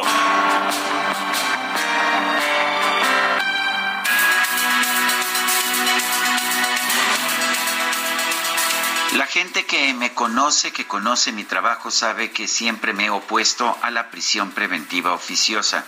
Creo que en la mayoría de los casos no es necesario encarcelar a un acusado mientras se le somete a juicio, pero siempre hay una excepción, una excepción muy importante. Es cuando el acusado es un peligro para la víctima. Y me parece que ese es el caso en la situación de María Elena Ríos, esta saxofonista que fue agredida con ácido en una pues agresión que le va a dejar marcas toda la vida. Y no solamente eso, eh, sino que fue presuntamente ordenada por un exdiputado del PRI, Juan Antonio Vera, a quien un juez le determinó que podía enfrentar el juicio en prisión domiciliaria. Si hay un caso que cumple con todos los requisitos para que se aplique la prisión preventiva oficiosa, es este, un acusado de gran peligrosidad que actuó con saña en contra de una víctima. No es el caso en los delitos patrimoniales, no es el caso en muchos otros presuntos delitos, pero en este sí.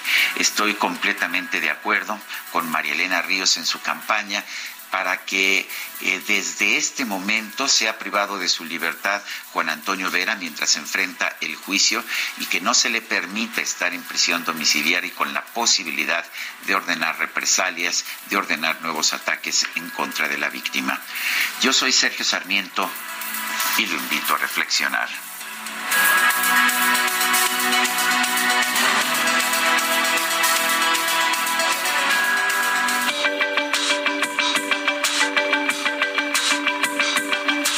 Sergio Sarmiento, tu opinión es importante. Escríbele a Twitter en arroba Sergio Sarmiento.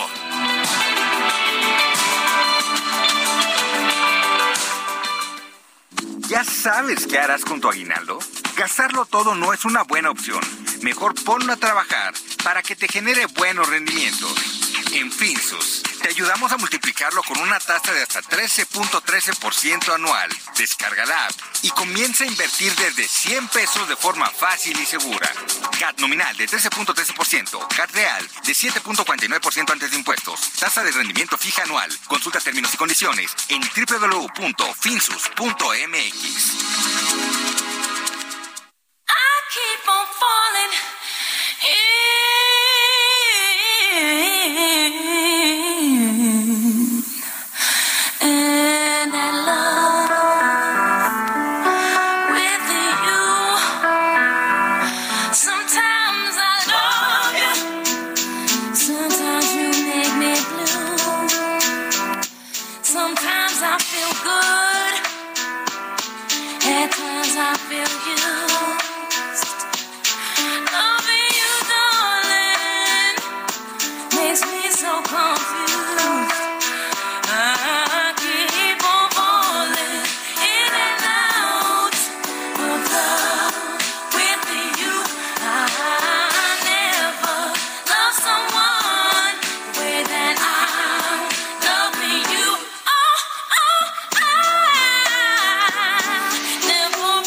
Seguimos escuchando música interpretada por Alicia Keys, otro clásico interesante que una mujer tan joven tenga estos clásicos. Se llama Falling, cayendo.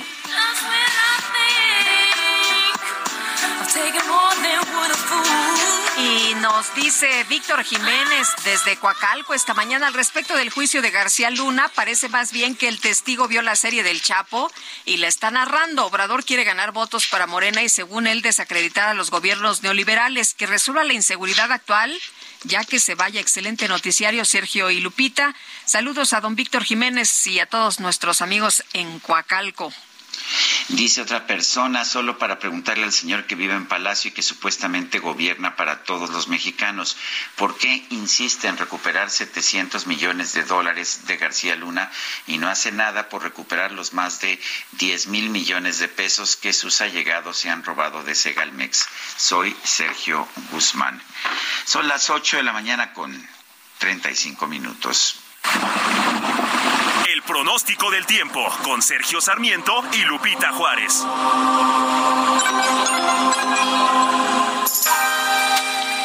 Berenice Peláez, meteoróloga del Servicio Meteorológico Nacional de Conagua. ¿Qué tal? Muy buenos días. ¿Qué tal? Muy buenos días, Lupita y Sergio. Es un gusto saludarlos e informarlos que este día en el contexto nacional tenemos al Frente Frío número 27 que se va a desplazar sobre el oriente y sureste del país, generando lluvias puntuales intensas en zonas de Veracruz, Oaxaca, Chiapas y Tabasco. Es muy importante estar atentos porque estas lluvias podrían originar el incremento en los niveles de ríos y arroyos, así como deslaves e inundaciones en zonas bajas. Además, estamos pronosticando también lluvias puntuales muy fuertes en la península de Yucatán y algunos chubascos en Puebla. Asimismo, la masa de aire frío que está asociada a este sistema frontal 27 va a mantener el ambiente frío muy frío con heladas al amanecer en zonas altas del noroeste, norte, noreste, centro y oriente del territorio nacional, incluido en el Valle de México. Además, se pronostica evento del norte con rachas de 80 a 100 kilómetros por hora en Tamaulipas, Veracruz, en el Istmo y Golfo de Tehuantepec y con rachas de 50 a 70 kilómetros por hora en las costas de Tabasco, Campeche y Yucatán. Asimismo, debido a estas fuertes rachas de viento, estamos pronosticando oleaje de 2 a 4 metros de altura en las costas de Veracruz y Tabasco y también en el Golfo de Tehuantepec, así como oleaje de 1 a 3 metros de altura en la costa occidental de la península de Baja California y costas de Tamaulipas y Campeche. En contraste, Sergio Lupita les comento que debido a una circulación anticiclónica en niveles medios de la atmósfera, se va a mantener el ambiente estable y caluroso en el resto de la República Mexicana. Finalmente, para el Valle de México, durante este día no estamos pronosticando lluvias eh, y respecto a la temperatura esperamos una máxima de 23 a 25 grados Celsius. Hasta aquí el reporte de tiempo. Regreso con ustedes. Muchas gracias, Berenice. Gracias, buen día. Hasta luego. El director general del Aeropuerto Internacional de la Ciudad de México, Carlos Velázquez Tiscareño, descartó que la migración de operaciones de aviones de carga del aeropuerto capitalino al AIFA represente un impacto financiero serio. Las aerolíneas dicen otra cosa, pero en fin, Carlos Navarro, cuéntanos. Buenos días, Sergio Lupita. Les saludo con gusto a ustedes al auditorio y les comento que la migración de operaciones de los aviones de carga del Aeropuerto Internacional de la Ciudad de México al Aeropuerto Internacional Felipe Ángeles no representa un impacto financiero serio. Así lo señaló el director general del ISM, Carlos Velázquez Iscareño, quien enfatizó que también se liberan las vías aledañas a este tan importante sitio aeroportuario. Escuchemos saben la cantidad de carga que se maneja aquí. Aquí manejamos más de la mitad de, to de, todo, de todo el país y esto no fue planeado a largo plazo para que tuviera semejante carga. Esto ya está llegando a sus límites y lo está sufriendo también la población aledaña al aeropuerto. El, compartir la carga con, con, el aeropuerto Felipe Ángeles va a ser muy saludable para nosotros. No hay un, no hay un impacto financiero serio a, nuestra economía, pero sí no, no, nos va a permitir a continuar nosotros con la carga eh, de, de, las operaciones mixtas, esto es los aviones que traen también carga, aparte de pasajero, que es muy abundante. El vicealmirante señaló que uno de los factores que afectó el tema de la carga en el aeropuerto fue la pandemia, ya que la, los pedidos a través de aplicaciones se duplicaron en un 100%. Por su parte, la jefa de gobierno, Claudia Sheinbaum, así como lo ha hecho con otras eh, decisiones del tema federal, avaló este decreto presidencial. Escuchemos. Entonces, ahora se lleva la carga al AIFA, a nosotros nos parece muy bien, eh, porque libera toda esta zona de transporte de carga y además eh, mucho el transporte de carga que llega aquí para irse a otras zonas, pues justamente va, no va a requerir la entrada a la Ciudad de México. Entonces, es una parte fundamental. Cuando entre en vigor este decreto presidencial, las autoridades federales estarán haciendo un análisis sobre el impacto financiero que represente esta migración de operaciones a la IPA. Sergio Lupito, la información que les tengo. Carlos Navarro, muchas gracias. Hasta luego, buenos días. Hasta luego, muy buenos días. Y en el marco del Foro Política Legislativa en materia de aviación que se llevó a cabo en el Congreso de la Unión, el Colegio de Pilotos Aviadores de México estableció su posición en contra de permitir el cabotaje. Vamos a platicar con Ángel Domínguez, él es presidente del Colegio de Pilotos Aviadores de México. Ángel, muy buenos días. ¿Qué tal? Muy buenos días, Lupita, Sergio, muchas gracias por el espacio. Saludos a su auditorio, a sus órdenes. Eh, Ángel, eh, cuéntenos, pues, ¿cuál es la, la posición de los pilotos aviadores? ¿Qué piensan de permitir el cabotaje en el país? Pues mira, Lupita, nos preocupa y nos ocupa y yo te digo que de entrada es un rotundo no a este tema del cabotaje, pero esta institución tiene 75 años promoviendo el cómo sí y entonces si la idea es hacer que esta industria crezca, que esta industria se transforme y se fortalezca, la propuesta del Colegio de Pilotos es la implementación de una política aeronáutica de Estado que le dé certidumbre jurídica a quienes participamos en esta industria y sobre todo al usuario final que son los pasajeros. Eh, ¿Cómo sería esta política que, que- que ustedes propondrían? Eh, Exactamente, ¿cómo se daría esta certidumbre? Mira, Sergio, a- a nuestro país, a México, desde hace más de 25 años, la última política aeronáutica está publicada por ahí del 2000, 2001, me parece. Entonces son 20 años eh, de carecer de reglas claras. Y, y qué buena pregunta me acabas de hacer. Una política aeronáutica incluye varios factores. De entrada nos surge un marco normativo moderno, adecuado a las circunstancias internacionales, es decir, claro, no nos estamos suponiendo una modificación de la ley de aviación civil y la, y la ley de aeropuertos, pero que estas modificaciones estén consensuadas con la industria, porque es una industria que cambia todos los días y todos los días se está actualizando y en ese sentido, si queremos evitar que nos vuelva a degradar la FAA, debemos de entrada de adecuar nuestro marco normativo a la realidad internacional de la aviación. Y eso es simple y sencillamente apegarnos a los anexos de la Organización de Aviación Civil Internacional, la OASI. Eso, hacia allá es hacia donde tendríamos que estar caminando. De entrada eso, y luego vendría un tema de impulsar el desarrollo tecnológico, la profesionalización del sector, necesitamos fortalecer a nuestra autoridad en materia aeronáutica, la AFAC, es decir, vaya, es, una serie de factores que necesitamos eh, construir industria y autoridades precisamente para que esta industria, esta industria pueda crecer como lo esperamos todos los mexicanos. Eh, Ángel, ¿cuáles serían, para que todos entendamos bien, los riesgos que esto conlleva? Eh, ¿Por qué no permitir el cabotaje en el país? ¿Por qué eh, pues, eh, piensan ustedes que esto no es bueno?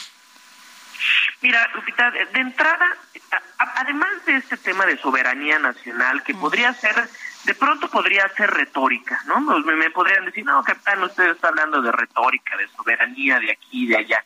Lo cierto es que es, algo muy importante. Pero bueno, pasemos a un tema mucho más técnico y económico.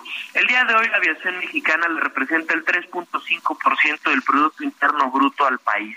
Y eso estaríamos dejándolo en manos de, de intereses extranjeros.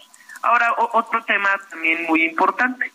Eh, En México ya ocurrió algo parecido con este tema del cabotaje. En los años 90 se autoriza el cabotaje marítimo en México y las consecuencias para la marina mercante fueron catastróficas. El día de hoy no existe esta industria en México. Todos los todas las, la- la- los navíos que llegan a México son extranjeros.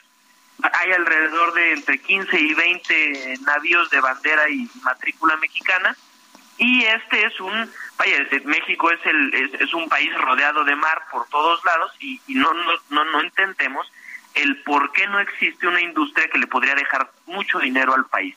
Eso por otra parte. Y finalmente un millón y medio de empleos directos e indirectos que dependemos de esta industria y que muy probablemente estaríamos viendo que se pierden en caso de permitir que permisionarios extranjeros, que por cierto, eh, también hay que dejarlo muy claro, no es que vayan a venir los las estas estos grandes eh, estas grandes enormes empresas, no muy probablemente no sabemos ni siquiera a quién le interese venir a hacer cabotaje y si hoy nuestra autoridad aeronáutica está degradada por la incapacidad de vigilar a los operadores nacionales, pues quién nos garantiza cómo vamos a vigilar a los operadores extranjeros. Ahora, eh, todo parece indicar que el presidente está tomando esta decisión para obligar a las aerolíneas a que se vayan al, al AIFA, al Aeropuerto Internacional Felipe Ángeles, ya que pues no han querido mudar sus negocios allá. Eh, ¿Es una amenaza y el momento en que haya más vuelos en el AIFA sería retirada? Pues mira, ya a nosotros no nos gustaría pensar que es por este camino, Sergio. Eh, me queda claro que al presidente de la República necesita eh, que no solo este, sino todo este esta infraestructura que él está construyendo en materia aeronáutica, está el aeropuerto de Tulum, el aeropuerto eh, de Barrancas del Cobre, es decir, se está haciendo infraestructura aeroportuaria. Pero ¿qué necesitamos para que esta infraestructura aeroportuaria funcione, Sergio? Nos urge una política aeronáutica que de entrada nos quite la degradación de la categoría 2, que le dé vida a la industria y que le dé certidumbre a quienes participan de ella, es decir, a quienes invierten su dinero en ella. Y yo nada más para, para dejar un, un dato que es muy importante que el público conozca. Los aeropuertos no crecen por la cantidad de vuelos. Tú puedes llenar un aeropuerto de vuelos y de operaciones y, y, y de la misma manera no necesariamente va a crecer. ¿Qué necesitas para que un aeropuerto crezca? ¿Cómo se miden los aeropuertos en el mundo en cantidad de pasajeros? Y lo que le hace falta al Aeropuerto Internacional Felipe Ángeles es crearle un mercado verdadero a través de una política aeronáutica de Estado que le dé certidumbre y que pueda también garantizar la conectividad regional. Hoy este aeropuerto muy difícilmente va a crecer y gran parte es la piedra en el zapato que se llama degradación de categoría. No, bueno, pues si se mide por el eh, volumen de pasajeros es un fracaso, ¿no? En este y, y fíjate, fíjate Lupita que en este momento hay, hay otra cosa, es un dato bien bien interesante el, el que les voy a compartir. Hace unos días, eh, a finales de diciembre, eh, salieron ahí en, en algunas notas que incluso la IFA estaba entrando en el top 10 de pasajeros de, de pasajeros que transporta a nivel nacional. Más bien lo que creemos es que la administración de la IFA tiene esta prisa por entregar números y no se ha sentado verdaderamente a analizar su plan maestro de desarrollo, porque definitivamente empezar a hablar de dos millones de pasajeros en un año era muy complicado desde el principio que esto ocurriera. Insisto, los aeropuertos no pueden crecer por decreto. Los aeropuertos tienen que crecer cuando se les hace un mercado, cuando se garantiza la conectividad, cuando se incentiva a, a los operadores a que abran rutas. Y eso lo hemos visto en muchos lados. Eh, Y esto evidentemente no ha podido ocurrir, insisto, la degradación de la categoría no le impide a los operadores mexicanos aprovechar el mercado más grande que tenemos, que es el mercado de los Estados Unidos. Ese es uno. Entonces, hablar de fracaso, no, vaya, no ha cumplido ni un año este aeropuerto y ya le estamos intentando de todo para, para incentivar que crezca marchas forzadas, cuando todo debe de llevar su tiempo y más en una industria tan especializada como la nuestra. Muy bien, pues Ángel, muchas gracias por platicar con nosotros esta mañana. Buen día. Lupita, Sergio, a sus órdenes, que tengan un maravilloso día. En Quintana Roo, eh, grupos de taxistas se han manifestado en la zona hotelera de Cancún, eh, han bloqueado accesos y salidas de ese punto, eh, están protestando por los cambios, eh, por la decisión de un tribunal que que permite la operación de los servicios de aplicación. Ha habido también casos de agresión contra choferes de Uber y contra pues contra turistas que utilizaban su servicio. En la línea telefónica eh, Luis Mis González, vocero del Sindicato de Taxistas Andrés Quintana Roo. Don Luis, gracias por tomar nuestra llamada.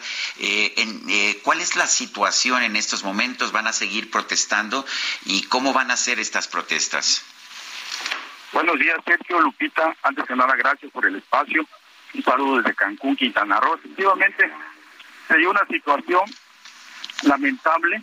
Es muy importante eh, señalar que el sindicato de taxistas Andrés Quintana Roo es ajeno a este tipo de situaciones. Nosotros, nuestra lucha es jurídica, nuestra lucha legal. Desde el 2018 hemos mantenido una defensa en el marco legal. No estamos justificando a los compañeros que, se- protestaron de esa manera. Es una manera que nosotros no estamos de acuerdo, por supuesto. Somos nosotros los taxistas de Cancún, forjadores, somos pioneros de este destino turístico, queremos a nuestro destino, a nuestra ciudad, y reprobamos este tipo de situaciones que generen cualquier eh, situación de, violencia, cualquier situación de afectación a terceros, en este caso no solo a los turistas, también a los ciudadanos. Entonces, eh, partiendo desde este punto, Sergio, te comento que las protestas por parte de los taxistas van a continuar dentro del marco jurídico. Nosotros hemos realizado una serie de protestas, no de ahorita, desde el 2018, cuando la aplicación, cuando Uber intentó eh, por primera vez eh, incursionar en este destino, eh, hicimos eh, lo necesario para protestar, pero dentro de una orden.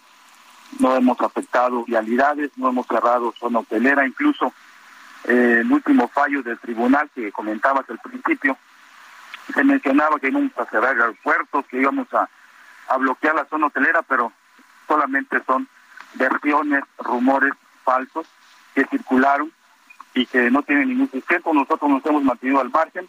Nuestros compañeros eh, hoy están siendo pues sancionados por la autoridad.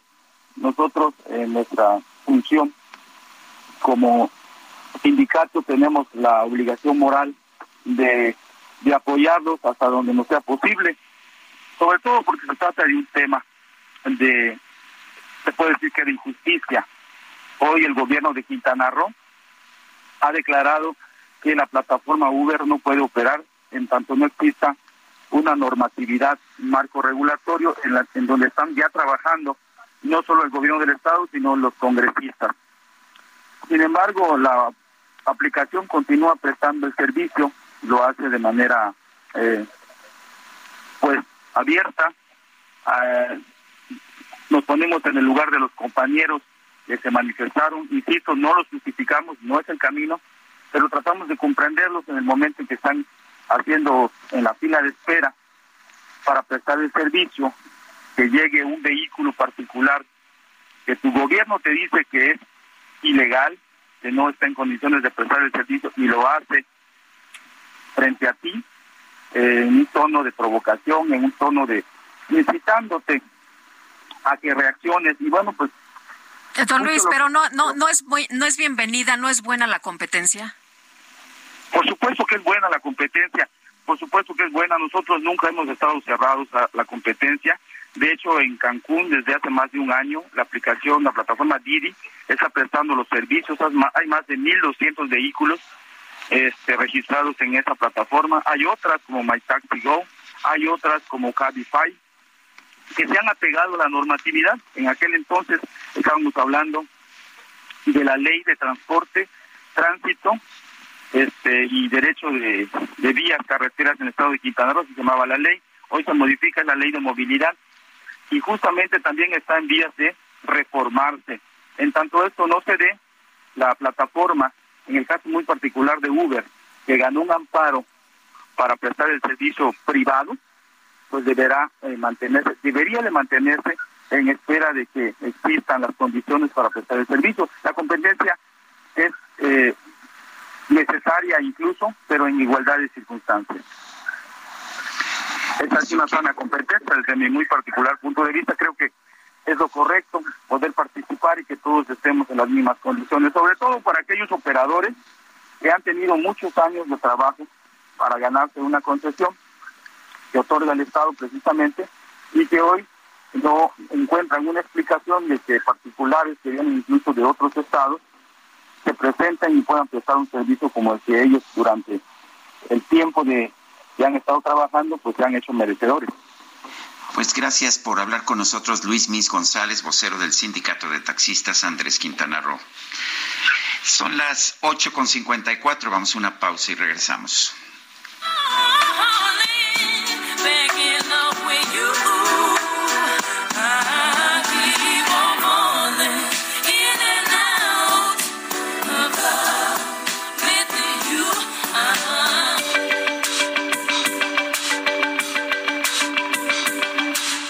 Sarmiento y Lupita Juárez quieren conocer tu opinión, tus comentarios o simplemente envía un saludo para ser más cálida esta mañana. Envía tus mensajes al WhatsApp 55 20 10 96 47.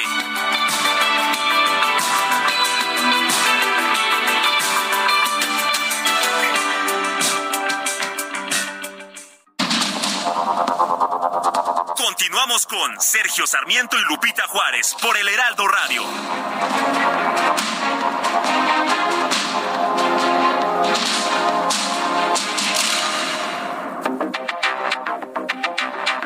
Hola, buenos días. Eh, Soy la señora Camacho de acá de Alcaldía Magdalena Contreras en Ciudad de México. A todos los que estén lastimados, un abrazo. Fueron las semanas de los caídos. Yo rodé por una escalera y pues también ahí voy rehabilitándome. Ahí voy despacio, pero bueno, toda moreteada. Un abrazo para todos los que nos hemos lastimado en estos días. Sergio, que se recupere pronto. Buen día.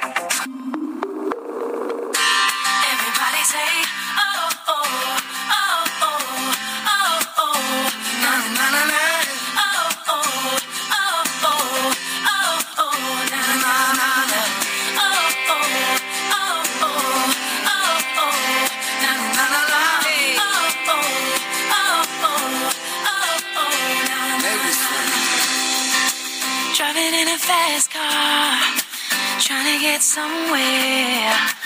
Don't know where I'm going, but I gotta get there. Veces me siento perdido, inquieto, solo y confundido.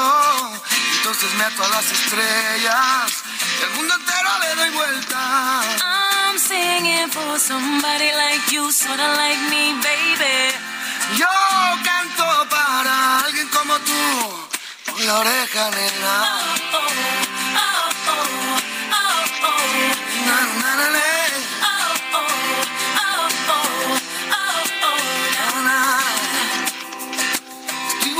Pues seguimos escuchando música interpretada por Alicia Keys. Esta es un clásico también, Looking for Paradise, Buscando el Paraíso. La acompaña Alejandro Sanz, el cantante español. Bonita combinación de esta canción bilingüe, ¿no, Lupita?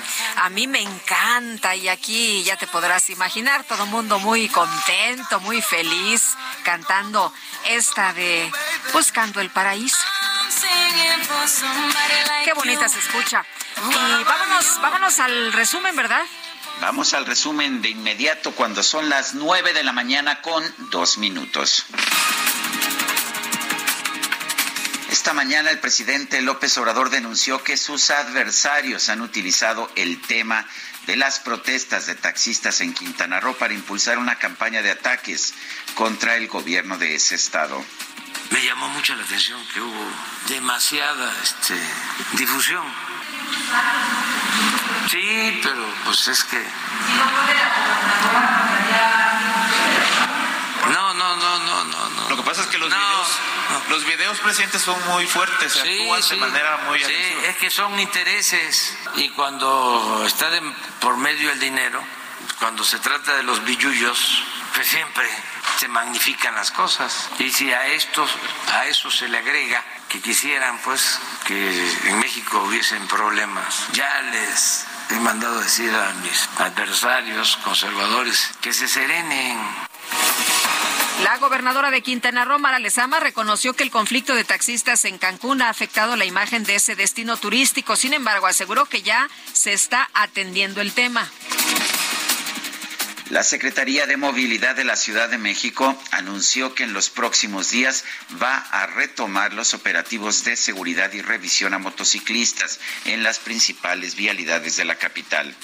Antonio Ceguera Cervantes, alias Tony Montana, el hermano del líder del cártel Jalisco Nueva Generación, fue acusado por un jurado federal de los Estados Unidos de conspiración internacional para el tráfico de cocaína y metanfetamina.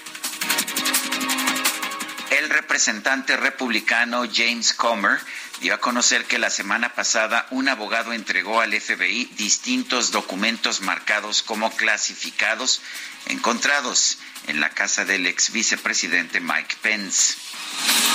Este martes se registró una nueva jornada de protestas en Perú con enfrentamientos entre civiles y policías. La presidenta Dina Boluarte rechazó renunciar a su cargo y pidió establecer una tregua nacional. A kiss on the hand may be quite continental, but diamonds are a girl's best friend.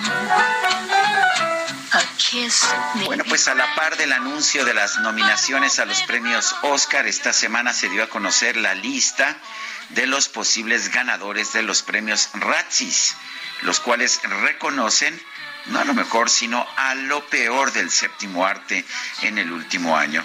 Las cintas nominadas a peor película son Good Morning, La hija del rey, Morbius, Pinocho de Disney y Blonde, la cual es protagonizada por Ana de Armas, quien fue nominada Mejor Actriz en los premios de la Academia.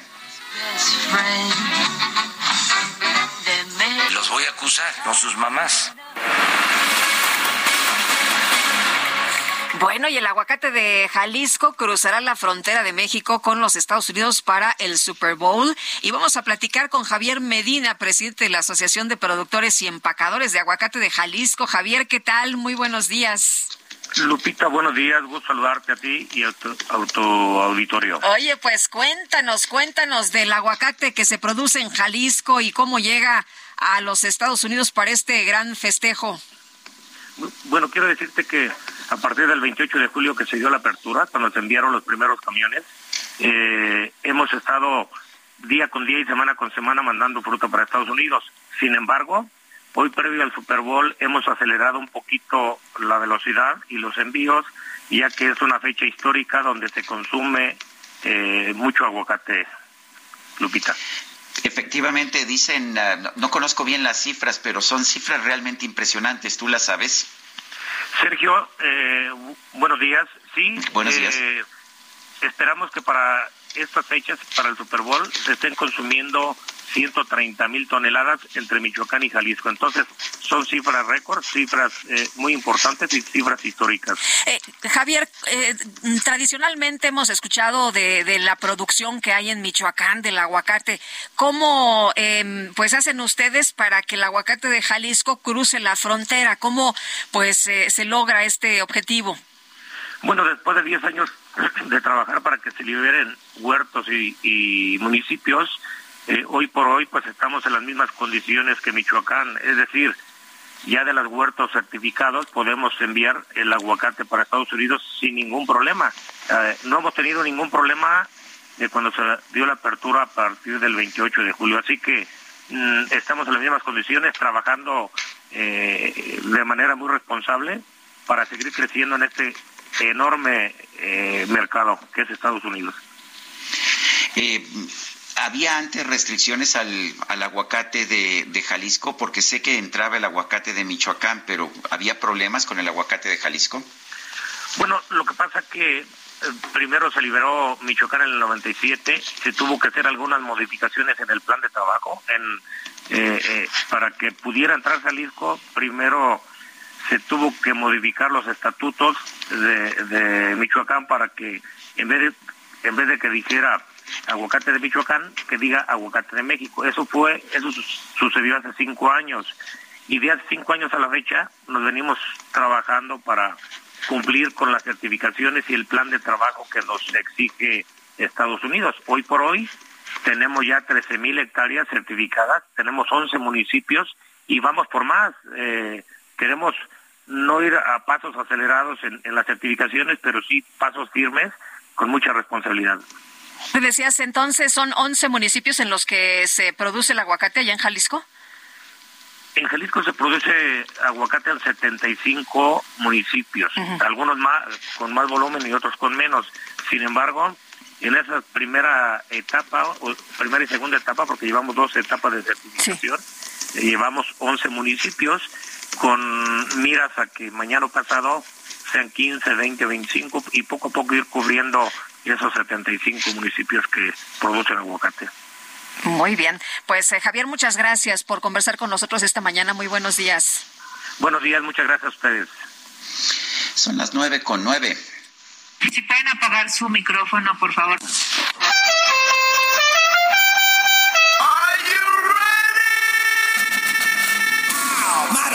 Extra, extra, por fin buenas noticias extra. Ya la veo venir. La micro deportiva.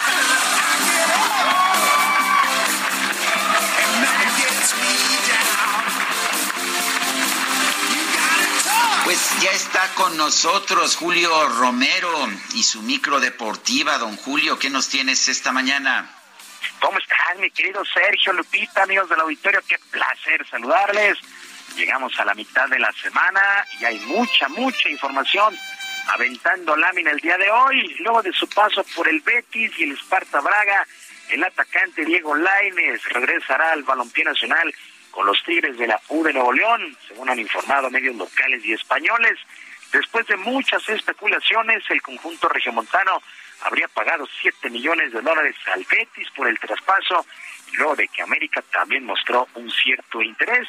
Diego Laines, hay que recordarlo, salió de nuestro país, salió de la América a los 19 años y ahora a sus 22 estará regresando a nuestro país sin haberse consolidado allá en el balompié europeo. Regresa Diego Laines y estos Tigres del lado de Nuevo León siguen, siguen soltando millones de dólares. Y luego de la derrota que sufrieron en Toluca el pasado fin de semana, las Chivas, las Chivas Rayadas del Guadalajara, regresaron a los entrenamientos para listar la jornada 4 del clausura. Por lo pronto, el portero del cuadro rojiblanco, Miguel Jiménez, reconoció que no tienen mucho tiempo para entregar buenos resultados, a pesar de que siguen entendiendo el sistema del nuevo técnico Belko Paunovic. Escuchamos al portero de Chivas, Miguel Jiménez.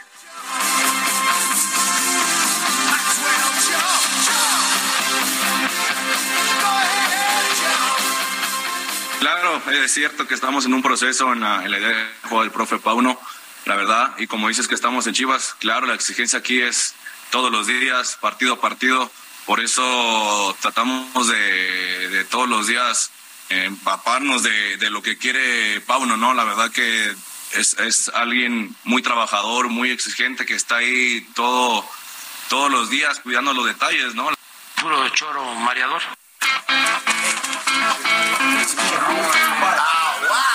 Así las palabras del famoso Guacho Jiménez.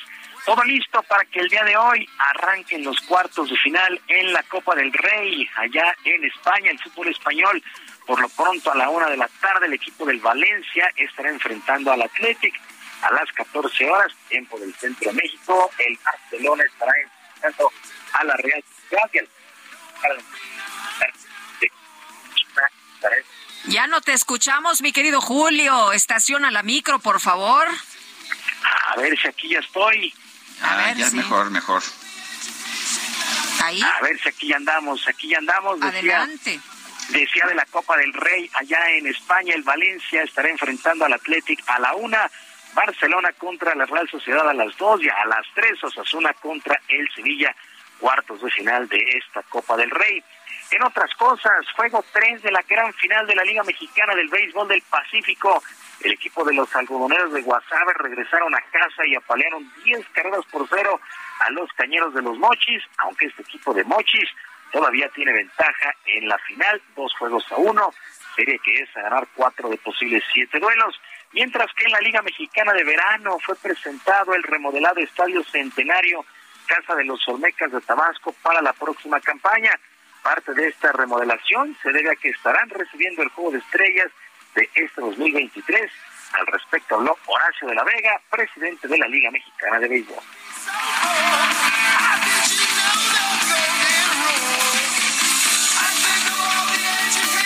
Hay que recordar que además del Juego de Estrellas están complementariamente realizándose el Home Run Derby y algunas otras actividades colaterales.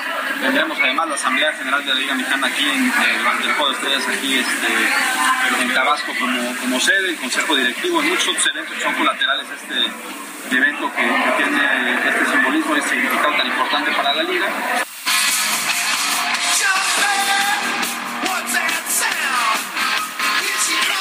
Y actividad en el abierto de tenis de Australia, primer Grand Slam de la temporada en cuartos de final. El serbio Novak Djokovic avanza a la siguiente ronda derrotando con parciales de 6-1, 6-2, 6-4 al ruso Andrei Rublev en un buen juego entregado por Djokovic, mientras que en damas avanzan a semifinales la bielorrusa Arina Zabalenka, que venció 6-3 y 6-2 a Donna Vekic, esta jugadora de Croacia, mientras que la polaca Magda Linet da una sorpresa, venció 6-3 y 7-5 a Carolina Pliskova de la República Checa. Y entramos a la recta final de este abierto australiano de tenis, el primer Grand Slam del año.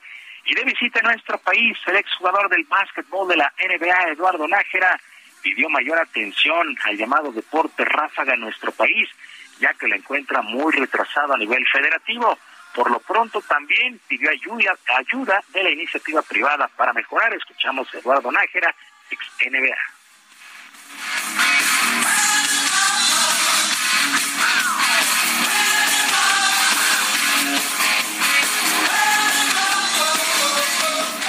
en lugar de atenerse al, al gobierno estatal, municipal, estatal o federal, que ellos te den esas oportunidades en el deporte, es cambiarlo y verlo más bien como se hace en otros países, como negocio. Eh, me refería a Estados Unidos, el deporte es, la, es una industria y es una de las mejores industrias y las mejores pagadas. Entonces creo yo que, que este mercado es virgen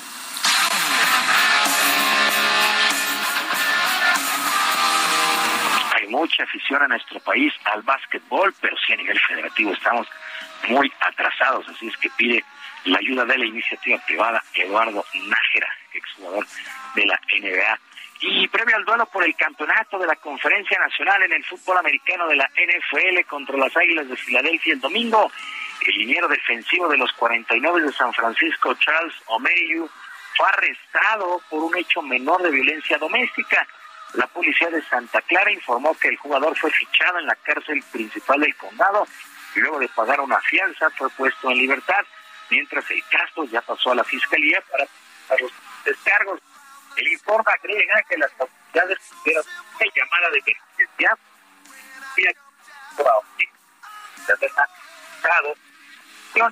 sin presentar afectaciones por el brazo, pero Ya, ya, ya te volvimos a perder, mi querido Julio. a ver si aquí ya estamos otra vez. A ver. A ver si aquí ya me escuchan. ¿Ahí? Sí. Bueno, perfecto. Bueno, decía que Omereyu fue acusado de violencia doméstica menor, fue arrestado en la cárcel principal del condado, allá en Santa Clara. La directiva de los 49 está al tanto de la situación y espera conocer más datos.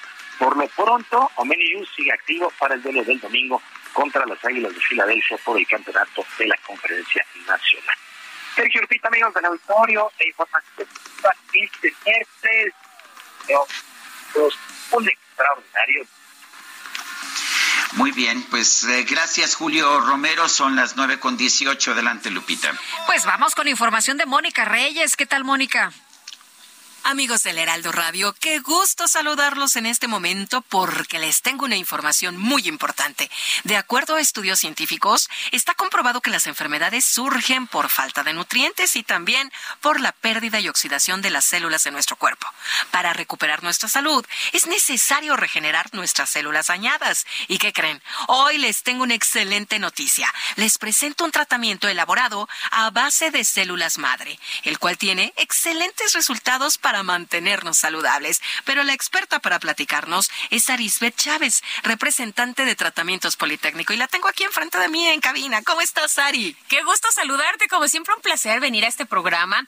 Fíjate que este tratamiento, en serio, debemos de aprovecharlo. Aquí en nuestro país tenemos investigadores que han logrado cosas extraordinarias y este precisamente está hecho a base de células madre. Todos tenemos células madre en, tu- en nuestro cuerpo. Son las encargadas de regenerar tus órganos, tejido, cartílago, hueso y la piel. Pero perdemos millones de ellas todos los días. Claro, ¿y cómo las motivamos, no? y cómo las recuperas. claro. Este tratamiento que es eh, aprobado, investigado por científicos reconocidos a nivel mundial, nos ayuda a regenerar el funcionamiento de todos nuestros órganos y los resultados son que recuperas la salud, tienes huesos más fuertes, más saludables y sobre todo luces una piel joven y radiante. Las células madre actualmente se utilizan para tratar más de 80 enfermedades. Tenemos pacientes que de verdad les va muy bien con este tratamiento, diabetes, lupus, cáncer, tumores, funciona muy bien en Parkinson, en Alzheimer, artritis reumatoide, en ansiedad, en depresión y estrés. Y a mí me gusta enfatizar Sí. esto porque a veces pensamos que nada más tenemos una depresión ahí pasajera.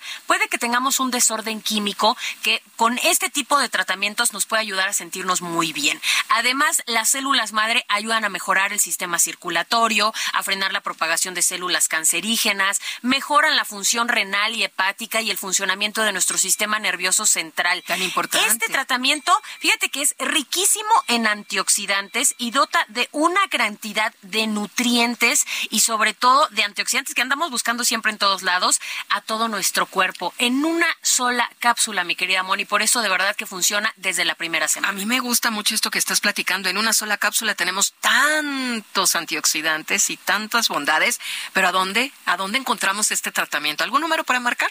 Sí, tienen que comunicarse al 55 56 49 44 44. Le digo una cosa, vaya marcando porque siempre se nos acaban estos paquetes especiales que hemos preparado para todos ustedes. 55 56 49 44 44. Siempre nuestro principal propósito, sobre todo de año nuevo, pues es mejorar nuestra salud, nuestra apariencia. Pues hoy yo les voy a ayudar con eso, porque les voy a enviar un año completo de este tratamiento a un precio especial. La idea es que no lo interrumpas y que tú vayas viendo los resultados conforme lo vas tomando.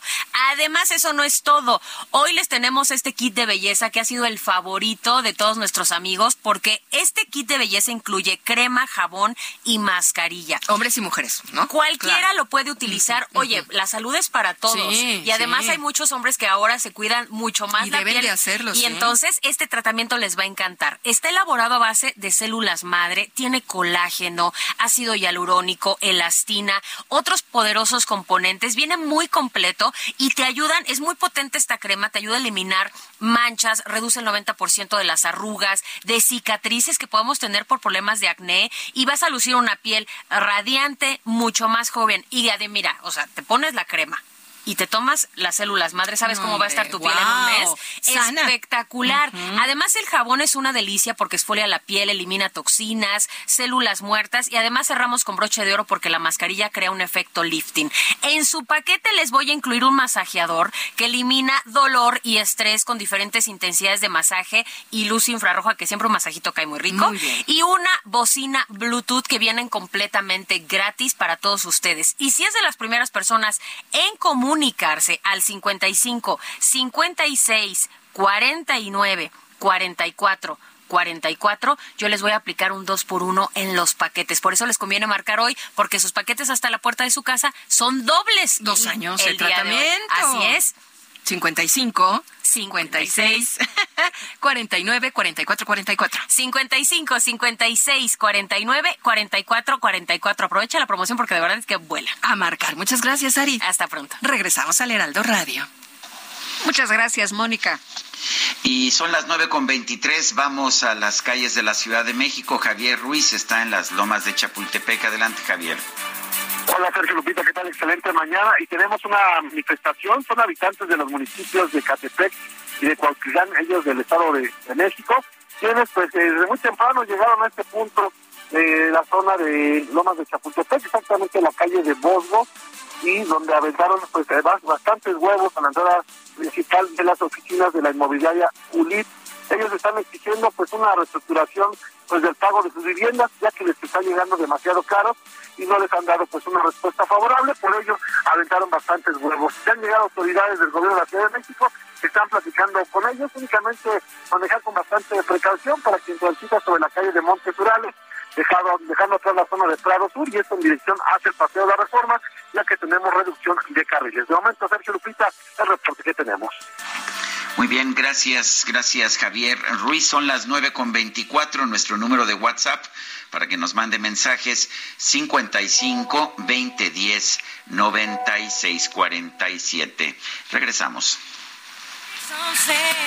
Yo canto para alguien como tú, solo como tú, baby. I'm singing for somebody like you. What about you? I'm singing for someone, someone like you. Tú dime a quién le cantas. 'Cause, baby, something about you that speaks to my heart, speaks to my soul.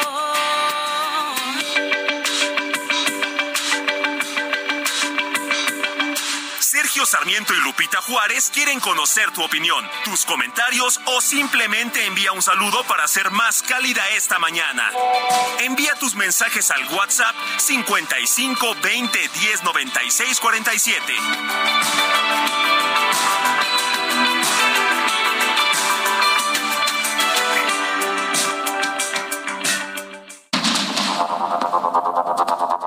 Con Sergio Sarmiento y Lupita Juárez por el Heraldo Radio.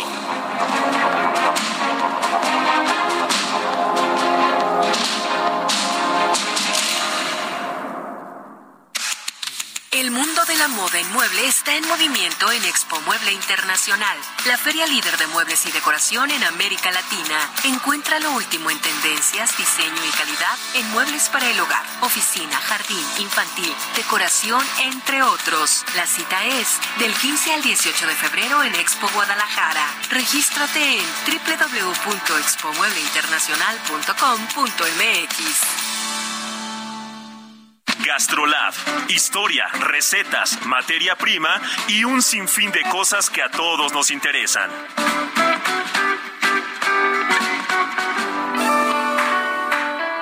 Amigos del Heraldo Radio, soy el chef Israel Arechiga de Gastrolab y hoy les voy a enseñar a hacer una receta que así como lo escuchan, es un agua cremosa de café y chocolate, pero que es muy fresca. Los ingredientes vamos a partir de media tablilla de chocolate, justo como la que les enseñé a hacer el día de ayer. Para eso también vamos a requerir una taza de café soluble, dos tazas de leche evaporada, una taza de leche condensada, dos litros de leche, dos litros de agua, media cucharadita de extracto de vainilla, una raja de canela y hielo al gusto. ¿Cómo vamos a arrancar? Vamos a disolver el café agua caliente, agregamos la tablilla de chocolate y agregamos la canela. Una vez que está infusionada y disuelto el chocolate, ahora sí vamos a colar, enfriar y agregar todas las leches, el agua, bastante hielo y con la temperatura que nosotros queremos podemos batir un poquito con un batidor globo. Vamos a ver cómo espuma un leve y ahora sí está perfecta para refrescarnos con mucho sabor y sobre todo muy diferente. El pulso de tus emociones aumenta cuando te atreves a tomar el volante del nuevo Fiat Pulse, el SUV líder en ahorro de combustible. Estrenalo desde 354 mil pesos o tasa de 9.75%. Eleva tu pulso con Fiat Pulse. Fiat, sé único. Visita tu distribuidor Fiat Chrysler, que 29.9%, vigencia al 31 de enero de 2023. Consulta fiat.com.mx. I be spiked out. I could trip a referee. Tell by my attitude that I most definitely from.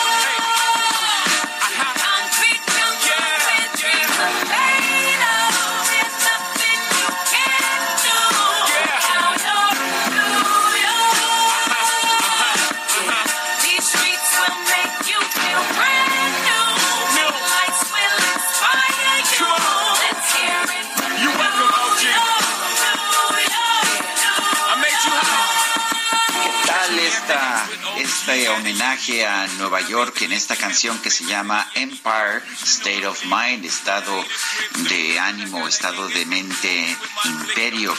Recordemos que Nueva York es la ciudad eh, del imperio, así se le denomina muchas veces. Aquí Alicia Keys, quien es la que interpreta, está acompañada por Jay-Z, el rapero. City is a pity, half of y'all won't make it. Me, I De nuestras favoritas, por cierto, Oye, y en los mensajes nos dice Franco Martínez en tema de los taxis. Fernando, Ah, perdón. Fernando Martínez. No te sé qué quedaste con Franco de Vita. Sí, ¿verdad? La gente.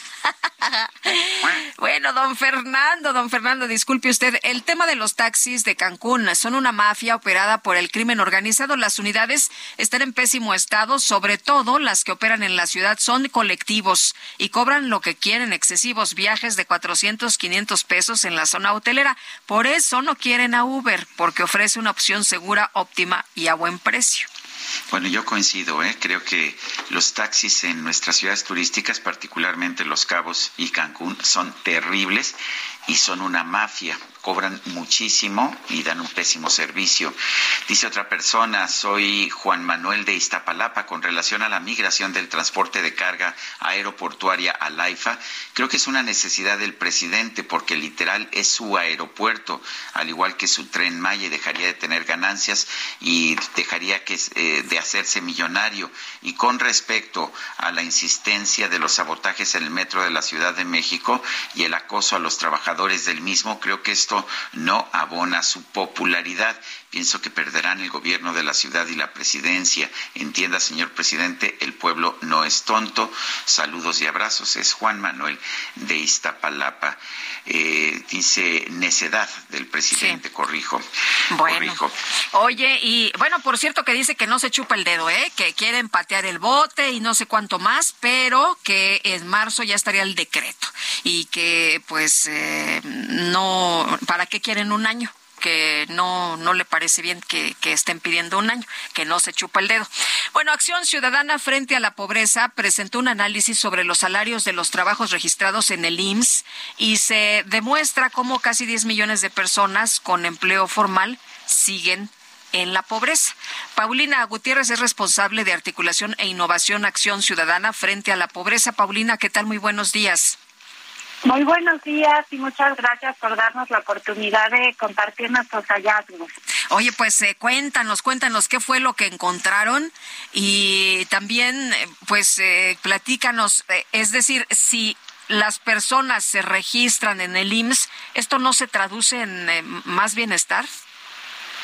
Así es, mira, nosotros quisimos sacar este, el primer reporte del Observatorio de Trabajo Digno para desmitificar un poco la idea que la pobreza se genera en la informalidad o en las micro y pequeñas empresas. Este, con este nuevo reporte que analiza los salarios del trabajo formales registrados en el INS a diciembre, al 31 de diciembre de 2022, lo que nos dimos cuenta y lo que queremos mostrar y poner el énfasis es que la precariedad laboral está en la formalidad y eso es muy grave. Eh, por ejemplo, eh, el 45% de las personas que trabajan eh, en un trabajo formal carecen de un ingreso suficiente para adquirir dos canastas básicas. Estamos hablando de 9 millones 597 mil personas, casi 10 millones que no ganan lo suficiente para adquirir eh, pues los digamos el salario suficiente para poder salir de la pobreza 45 eh, y además siete de cada diez personas ganan menos de 15 mil pesos y solo una de cada diez personas que trabajan en la formalidad ganan mil pesos al día. Esto es alrededor de 30 mil pesos. El punto medio de los salarios, o sea, la mitad de las personas que trabajan en, en la formalidad ganan de menos de 9.463 pesos al mes. Y esto lo vemos que en tres cuartas partes de los estados de la República hay más porcentaje de personas con trabajo formal sin un salario suficiente que en el promedio nacional, es decir, que el 45%. Pero en nueve de estas entidades federativas, que nos sorprendió mucho llegar a, eh, a detectar, por ejemplo, que en Sinaloa, el, que es un estado, una entidad pues muy productiva, el 62.6% de las personas que trabajan no ganan lo suficiente para salir de la pobreza. Y algo que nos preocupa mucho es que quienes trabajan en grandes y medianas empresas, este, el 53% de esas personas representan eh, a la población de trabajo formal sin salario suficiente y aunque en las micro y pequeñas empresas la proporción es mayor, el 74%, eh, pues sí destaca que poco más de la mitad de estas personas sin salario suficiente, es decir, 5.1 millones de personas trabajan en empresas medianas y grandes. Entonces, pues queremos hacer el énfasis eh, pues en esta situación y decir que pues sí, reiterar que la raíz de la pobreza en México viene de estas fábricas de pobreza que no pagan lo suficiente eh, para que las personas puedan desarrollarse y cumplir las, este, pues con sus sueños y, y desarrollarse como personas. ¿Es mayor la pobreza de las personas que trabajan en la economía formal que quienes están en la informal? Eso eh, todavía no lo podemos saber, Sergio. Me parece que la economía informal, si hay más personas este, en pobreza, yo creo que acceder a un trabajo formal pues es un privilegio en México. Pero por eso, o sea, hay mucha gente que no está registrada en el IMSS, como por ejemplo altos empresarios, esos trabajos no están registrados en el IMSS. Y también hay profesionistas que trabajan de manera independiente que si bien pueden tener buenos ingresos no están registrados en el IMSS. Pero en general la informalidad, este, pues sí, gente que no puede acceder a trabajo, a, pues, a, pues a las prestaciones, a una protección social, sí son este, privilegiados, pero por eso destaca la importancia de ver que no lo, no la formalidad asegura eh, pues buenos salarios y la posibilidad para muchas personas de poder salir de la pobreza. Muy bien, pues Paulina, muchas gracias por presentarnos esta información. Muy buenos días. Pues muchísimas gracias a ustedes. Hasta Eh, luego. Que les vaya muy bien. Hasta luego. La saxofonista María Elena Ríos, víctima de un ataque con ácido, pidió la intervención de la Comisión Interamericana de Derechos Humanos en su caso. Exigió la renuncia del magistrado presidente del Tribunal Superior de Justicia de Oaxaca, Eduardo Pinacho, y del juez Teodulo Pacheco. Elia Castillo nos reporta. Adelante, Elia.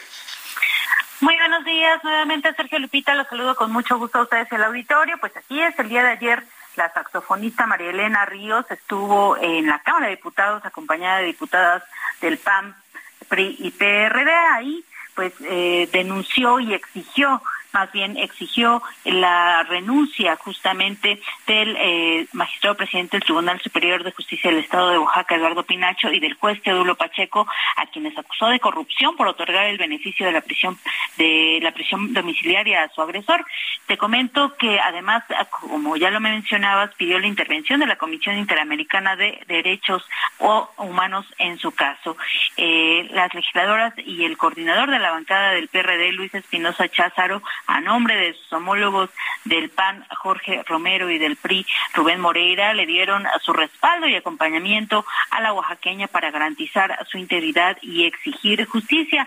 La saxofonista responsabilizó a Antonio Vera Carrizal de eh, pues intimidación, señaló eh, que cualquier daño a su persona o a su familia pues es responsabilidad del ex diputado local eh, de Oaxaca tras reconocer que tiene miedo dejó claro que no se irá del país ni se quedará callada porque dijo ella no es la criminal. Mi familia y yo corremos peligro y a mí no me gusta sentirme como la pestada porque yo no maté, yo no robé y yo no me voy a ir de mi país porque yo no soy ninguna criminal y no le debo nada a nadie, señaló la saxofonista quien exigió que se haga justicia en su caso. También recordó que, eh, o más bien aclaró que el, su presunto agresor, Juan Antonio Vera Carrizal, aún se encuentra eh, en prisión preventiva toda vez que no se acreditó que el domicilio en donde eh, presuntamente o eh, realizará su prisión domiciliaria cuenta con todas las medidas de seguridad para evitar que el ex eh, diputado local pueda fugarse, así que está en la batalla, dijo que eh, recurrirá a todos, a todas las, las instancias para evitar justamente que su presunto agresor salga libre. Señaló que su único delito es estar viva, toda vez que el juez señaló que eh, no se trata de un fe feminicidio justamente porque no perdió la vida en, luego de este ataque con ácido. Este es el reporte que les tengo. Pues eh, gracias, Elia Castillo, por esta información. Muy buen día. Y seguimos con el tema de Oaxaca. El gobernador Salomón Jara acusó que el otorgamiento de la prisión domiciliaria en favor del autor intelectual de la agresión con ácido cometida en agravio de María Elena Ríos, pues huele a corrupción. Y Noemí Gutiérrez, cuéntanos qué tal. Buenos días. Sergio Lupita, muy buenos días. Comentarles que el gobernador de Oaxaca, Salomón Jara, llamó a que se cambie el fallo del juez de control Teodulo Pacheco, que modificó la medida cautelar contra Juan Antonio Vera Carrizal a prisión domiciliaria y autor intelectual del ataque con ácido contra la saxofonista María Elena Ríos. En entrevista tras reunirse con el presidente López Obrador en Palacio Nacional, dijo que ha solicitado que se revise el fallo. Pues, y estoy solicitando al presidente del Tribunal Superior del Estado de Oaxaca para que se revise y se eh, cheque cómo se hizo uso de, sus facultades para poder dar un dictamen de ese tipo. Pero además también nosotros ya revisamos que no hay condiciones en el lugar, domicilio que nos ponen para que es un lugar que no guardan la mínima garantía de seguridad, puede, puede el eh, señor Juan Antonio este, Vera Salinas, eh, pues escaparse, es un lugar muy alejado. Subrayó que se le dará protección a la saxofonista María Elena Ríos y el caso no lo abordó con el titular del Ejecutivo Federal. La. Yo digo que sí. Nosotros nos solidarizamos con su lucha y vamos a estar cuidando, vigilando que no se cometan estos actos. Sí, vamos a dar la protección. Por último, les comento que el gobernador de Oaxaca informó que la reunión con el presidente López Obrador fue para hablar de proyectos de infraestructura en su entidad. Sergio Lupita, la información que les tengo. Noemí, muchas gracias. Buenos días. La Fiscalía General de la República analizó las muestras recabadas en el cateo que se realizó en diciembre en el motel en el que fue hallada Devani Escobar. Diana Martínez nos tiene la información. Así es, Sergio Lupita, muy buenos días. La Fiscalía General de la República analiza las muestras recabadas en el cateo realizado en diciembre en el motel en el que fue hallada Devani Escobar. Así lo aseguró Mario Escobar, padre de la joven, tras la reunión con integrantes de la Fiscalía que tienen a su cargo la carpeta de investigación por el asesinato de su hija. Aseguró también que sus abogados ya tuvieron acceso a esta carpeta, que ya es de aproximadamente un tomo y medio. Dijo que para él y para su esposa, pues es súper importante que los hayan escuchado eh, estas autoridades y que supieran cuál es su sentir en el caso. Aseguró que se va tranquilo de esta reunión, pero no satisfecho, pues no descansará hasta encontrar a los responsables del homicidio de su hija. Dijo que eh, las autoridades le indicaron en esta reunión que todas las líneas de investigación continúan abiertas. Hasta aquí mi reporte. Bueno, pues Diana Martínez, gracias, gracias por esta información. Ojalá que ya finalmente sepamos qué ocurrió con Devani Escobar. Y la Secretaría de Salud de la Ciudad de México informó que continúa la vacunación contra COVID-19 para menores de 5 a 11 años en la capital. Y Carlos Navarro, cuéntanos, ¿qué tal? Buenos días. Buenos días, Sergio para momento que la vacunación contra el COVID para niñas y niños de 5 a 11 años continúa en la Ciudad de México. Es por ello que la Secretaría de Salud Local hizo un llamado para que las y los menores que cumplieron la edad mínima requerida en diciembre de 2022 o enero del presente año puedan acudir por su primera dosis de Pfizer en su concentración pediátrica hasta el próximo 31 de enero. En este caso se recomienda a los padres y tutores pueden el expediente descargable del sitio vacuna.salud.gov.mx. Este será impreso y prellenado, así como acudir con el menor a cualquiera de las 230 unidades de salud en un horario de 8.30 a 15 horas del día. En este caso, los padres de familia pueden encontrar las unidades en el sitio www.salud.gov.mx. Recordemos que son 230 unidades de salud donde están aplicando la vacuna Pfizer en su versión pediátrica. Comentarles que del 27 de julio de 2022 a la fecha, 663.369 niñas y niños de 5 a 11 años han recibido la primera dosis de la vacuna contra COVID es decir, el 97.4% de este grupo etario en la Ciudad de México. Mientras que más de medio millón de niñas y niños ya tienen el esquema completo, lo que significa un avance del 80.9%. Así que hasta el 31 de enero, los menores de 5 a 11 años pueden recibir su dosis pediátrica de la vacuna Pfizer en 230 unidades de salud. Sergio Lupita, información que les tengo. Gracias, Carlos. Hasta luego, buenos días. Vamos a, un recorrido por el país. Empezamos con Mayeli Mariscal allá en Jalisco. Adelante, Mayeli. Hola, Mayeli. Algo pasó con el eh, contacto con Mayeli Mariscal. ¿Te parece bien si nos vamos al resumen? Vámonos a un resumen. Ya se nos acabó el tiempo. Uf. Ya casi, ya casi. No, bueno, qué, qué rápido se ha ido esta mañana, pero todavía tenemos mucha información. Vamos a un resumen de la información más importante que se ha generado esta misma mañana. El presidente Andrés Manuel López Obrador confirmó que en julio va a comenzar la producción gradual en la refinería de Dos Bocas. Aseguró que para el año 2024 ya va a operar a su máxima capacidad. Terminó la refinería y en julio ya vamos a estar produciendo.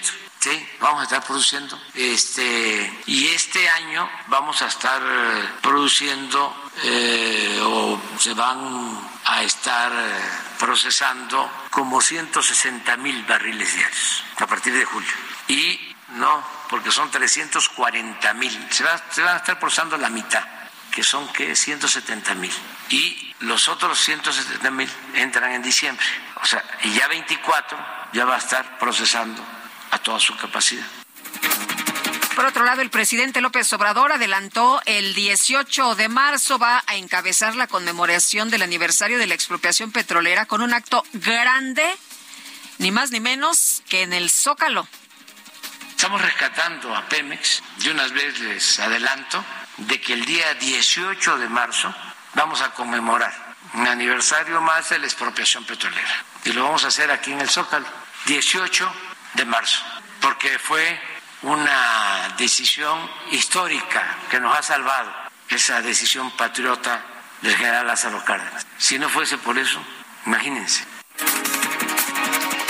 En este espacio, Ángel Domínguez, presidente del Colegio de Pilotos Aviadores de México, llamó al gobierno federal a establecer una política aeronáutica que permita recuperar la categoría 1 en seguridad aérea presidente de la República necesita eh, que no solo este, sino todo este esta infraestructura que él está construyendo en materia aeronáutica, está el aeropuerto de Tulum, el aeropuerto de Barrancas del Cobre, es decir, se está haciendo infraestructura aeroportuaria.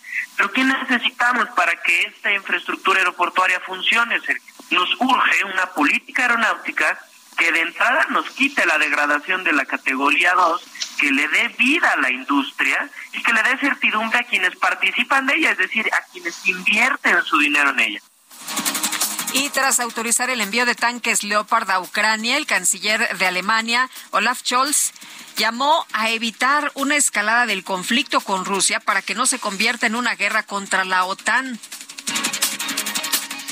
Margarita Robles, ministra de Defensa de España, aseguró que su país está dispuesto a enviar tanques de combate a Kiev, además de ofrecer entrenamiento para operarlos y mantenimiento. La Fiscalía del Líbano ordenó la liberación de todas las personas que fueron detenidas sin juicio tras la explosión en el puerto de Beirut en agosto del 2020.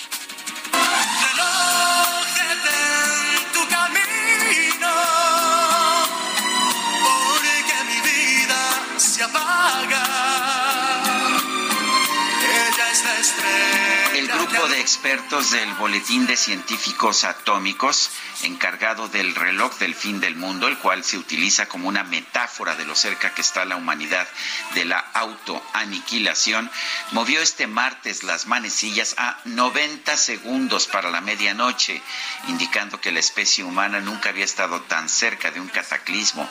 Esto debido a factores como la invasión Rusia de Ucrania, las tensiones nucleares y la crisis climática.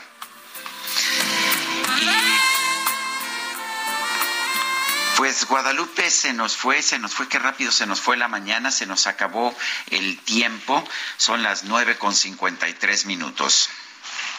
Que la pasen todos muy bien, disfruten este día y nos escuchamos mañana a las 7 en punto. Bueno, pues hasta entonces, gracias de todo corazón y lo dejamos con otra probadita de Alicia Keys. Ya sabe usted que hoy es cumpleaños de esta cantante estadounidense, está cumpliendo 42 años, es una de las grandes intérpretes de la música, no solamente de Estados Unidos, sino con repercusiones internacionales. Hasta mañana, pues.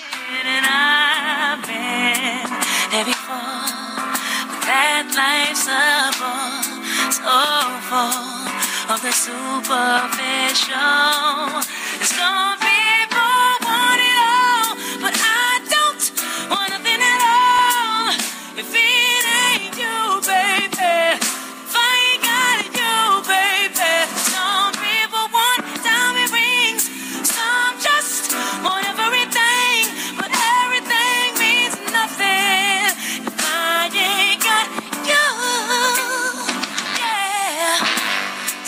people search for a fountain. The promise is forever young. Some people need three dozen roses, and that's the only way to prove you love them. Hand me the world on a silver platter, and what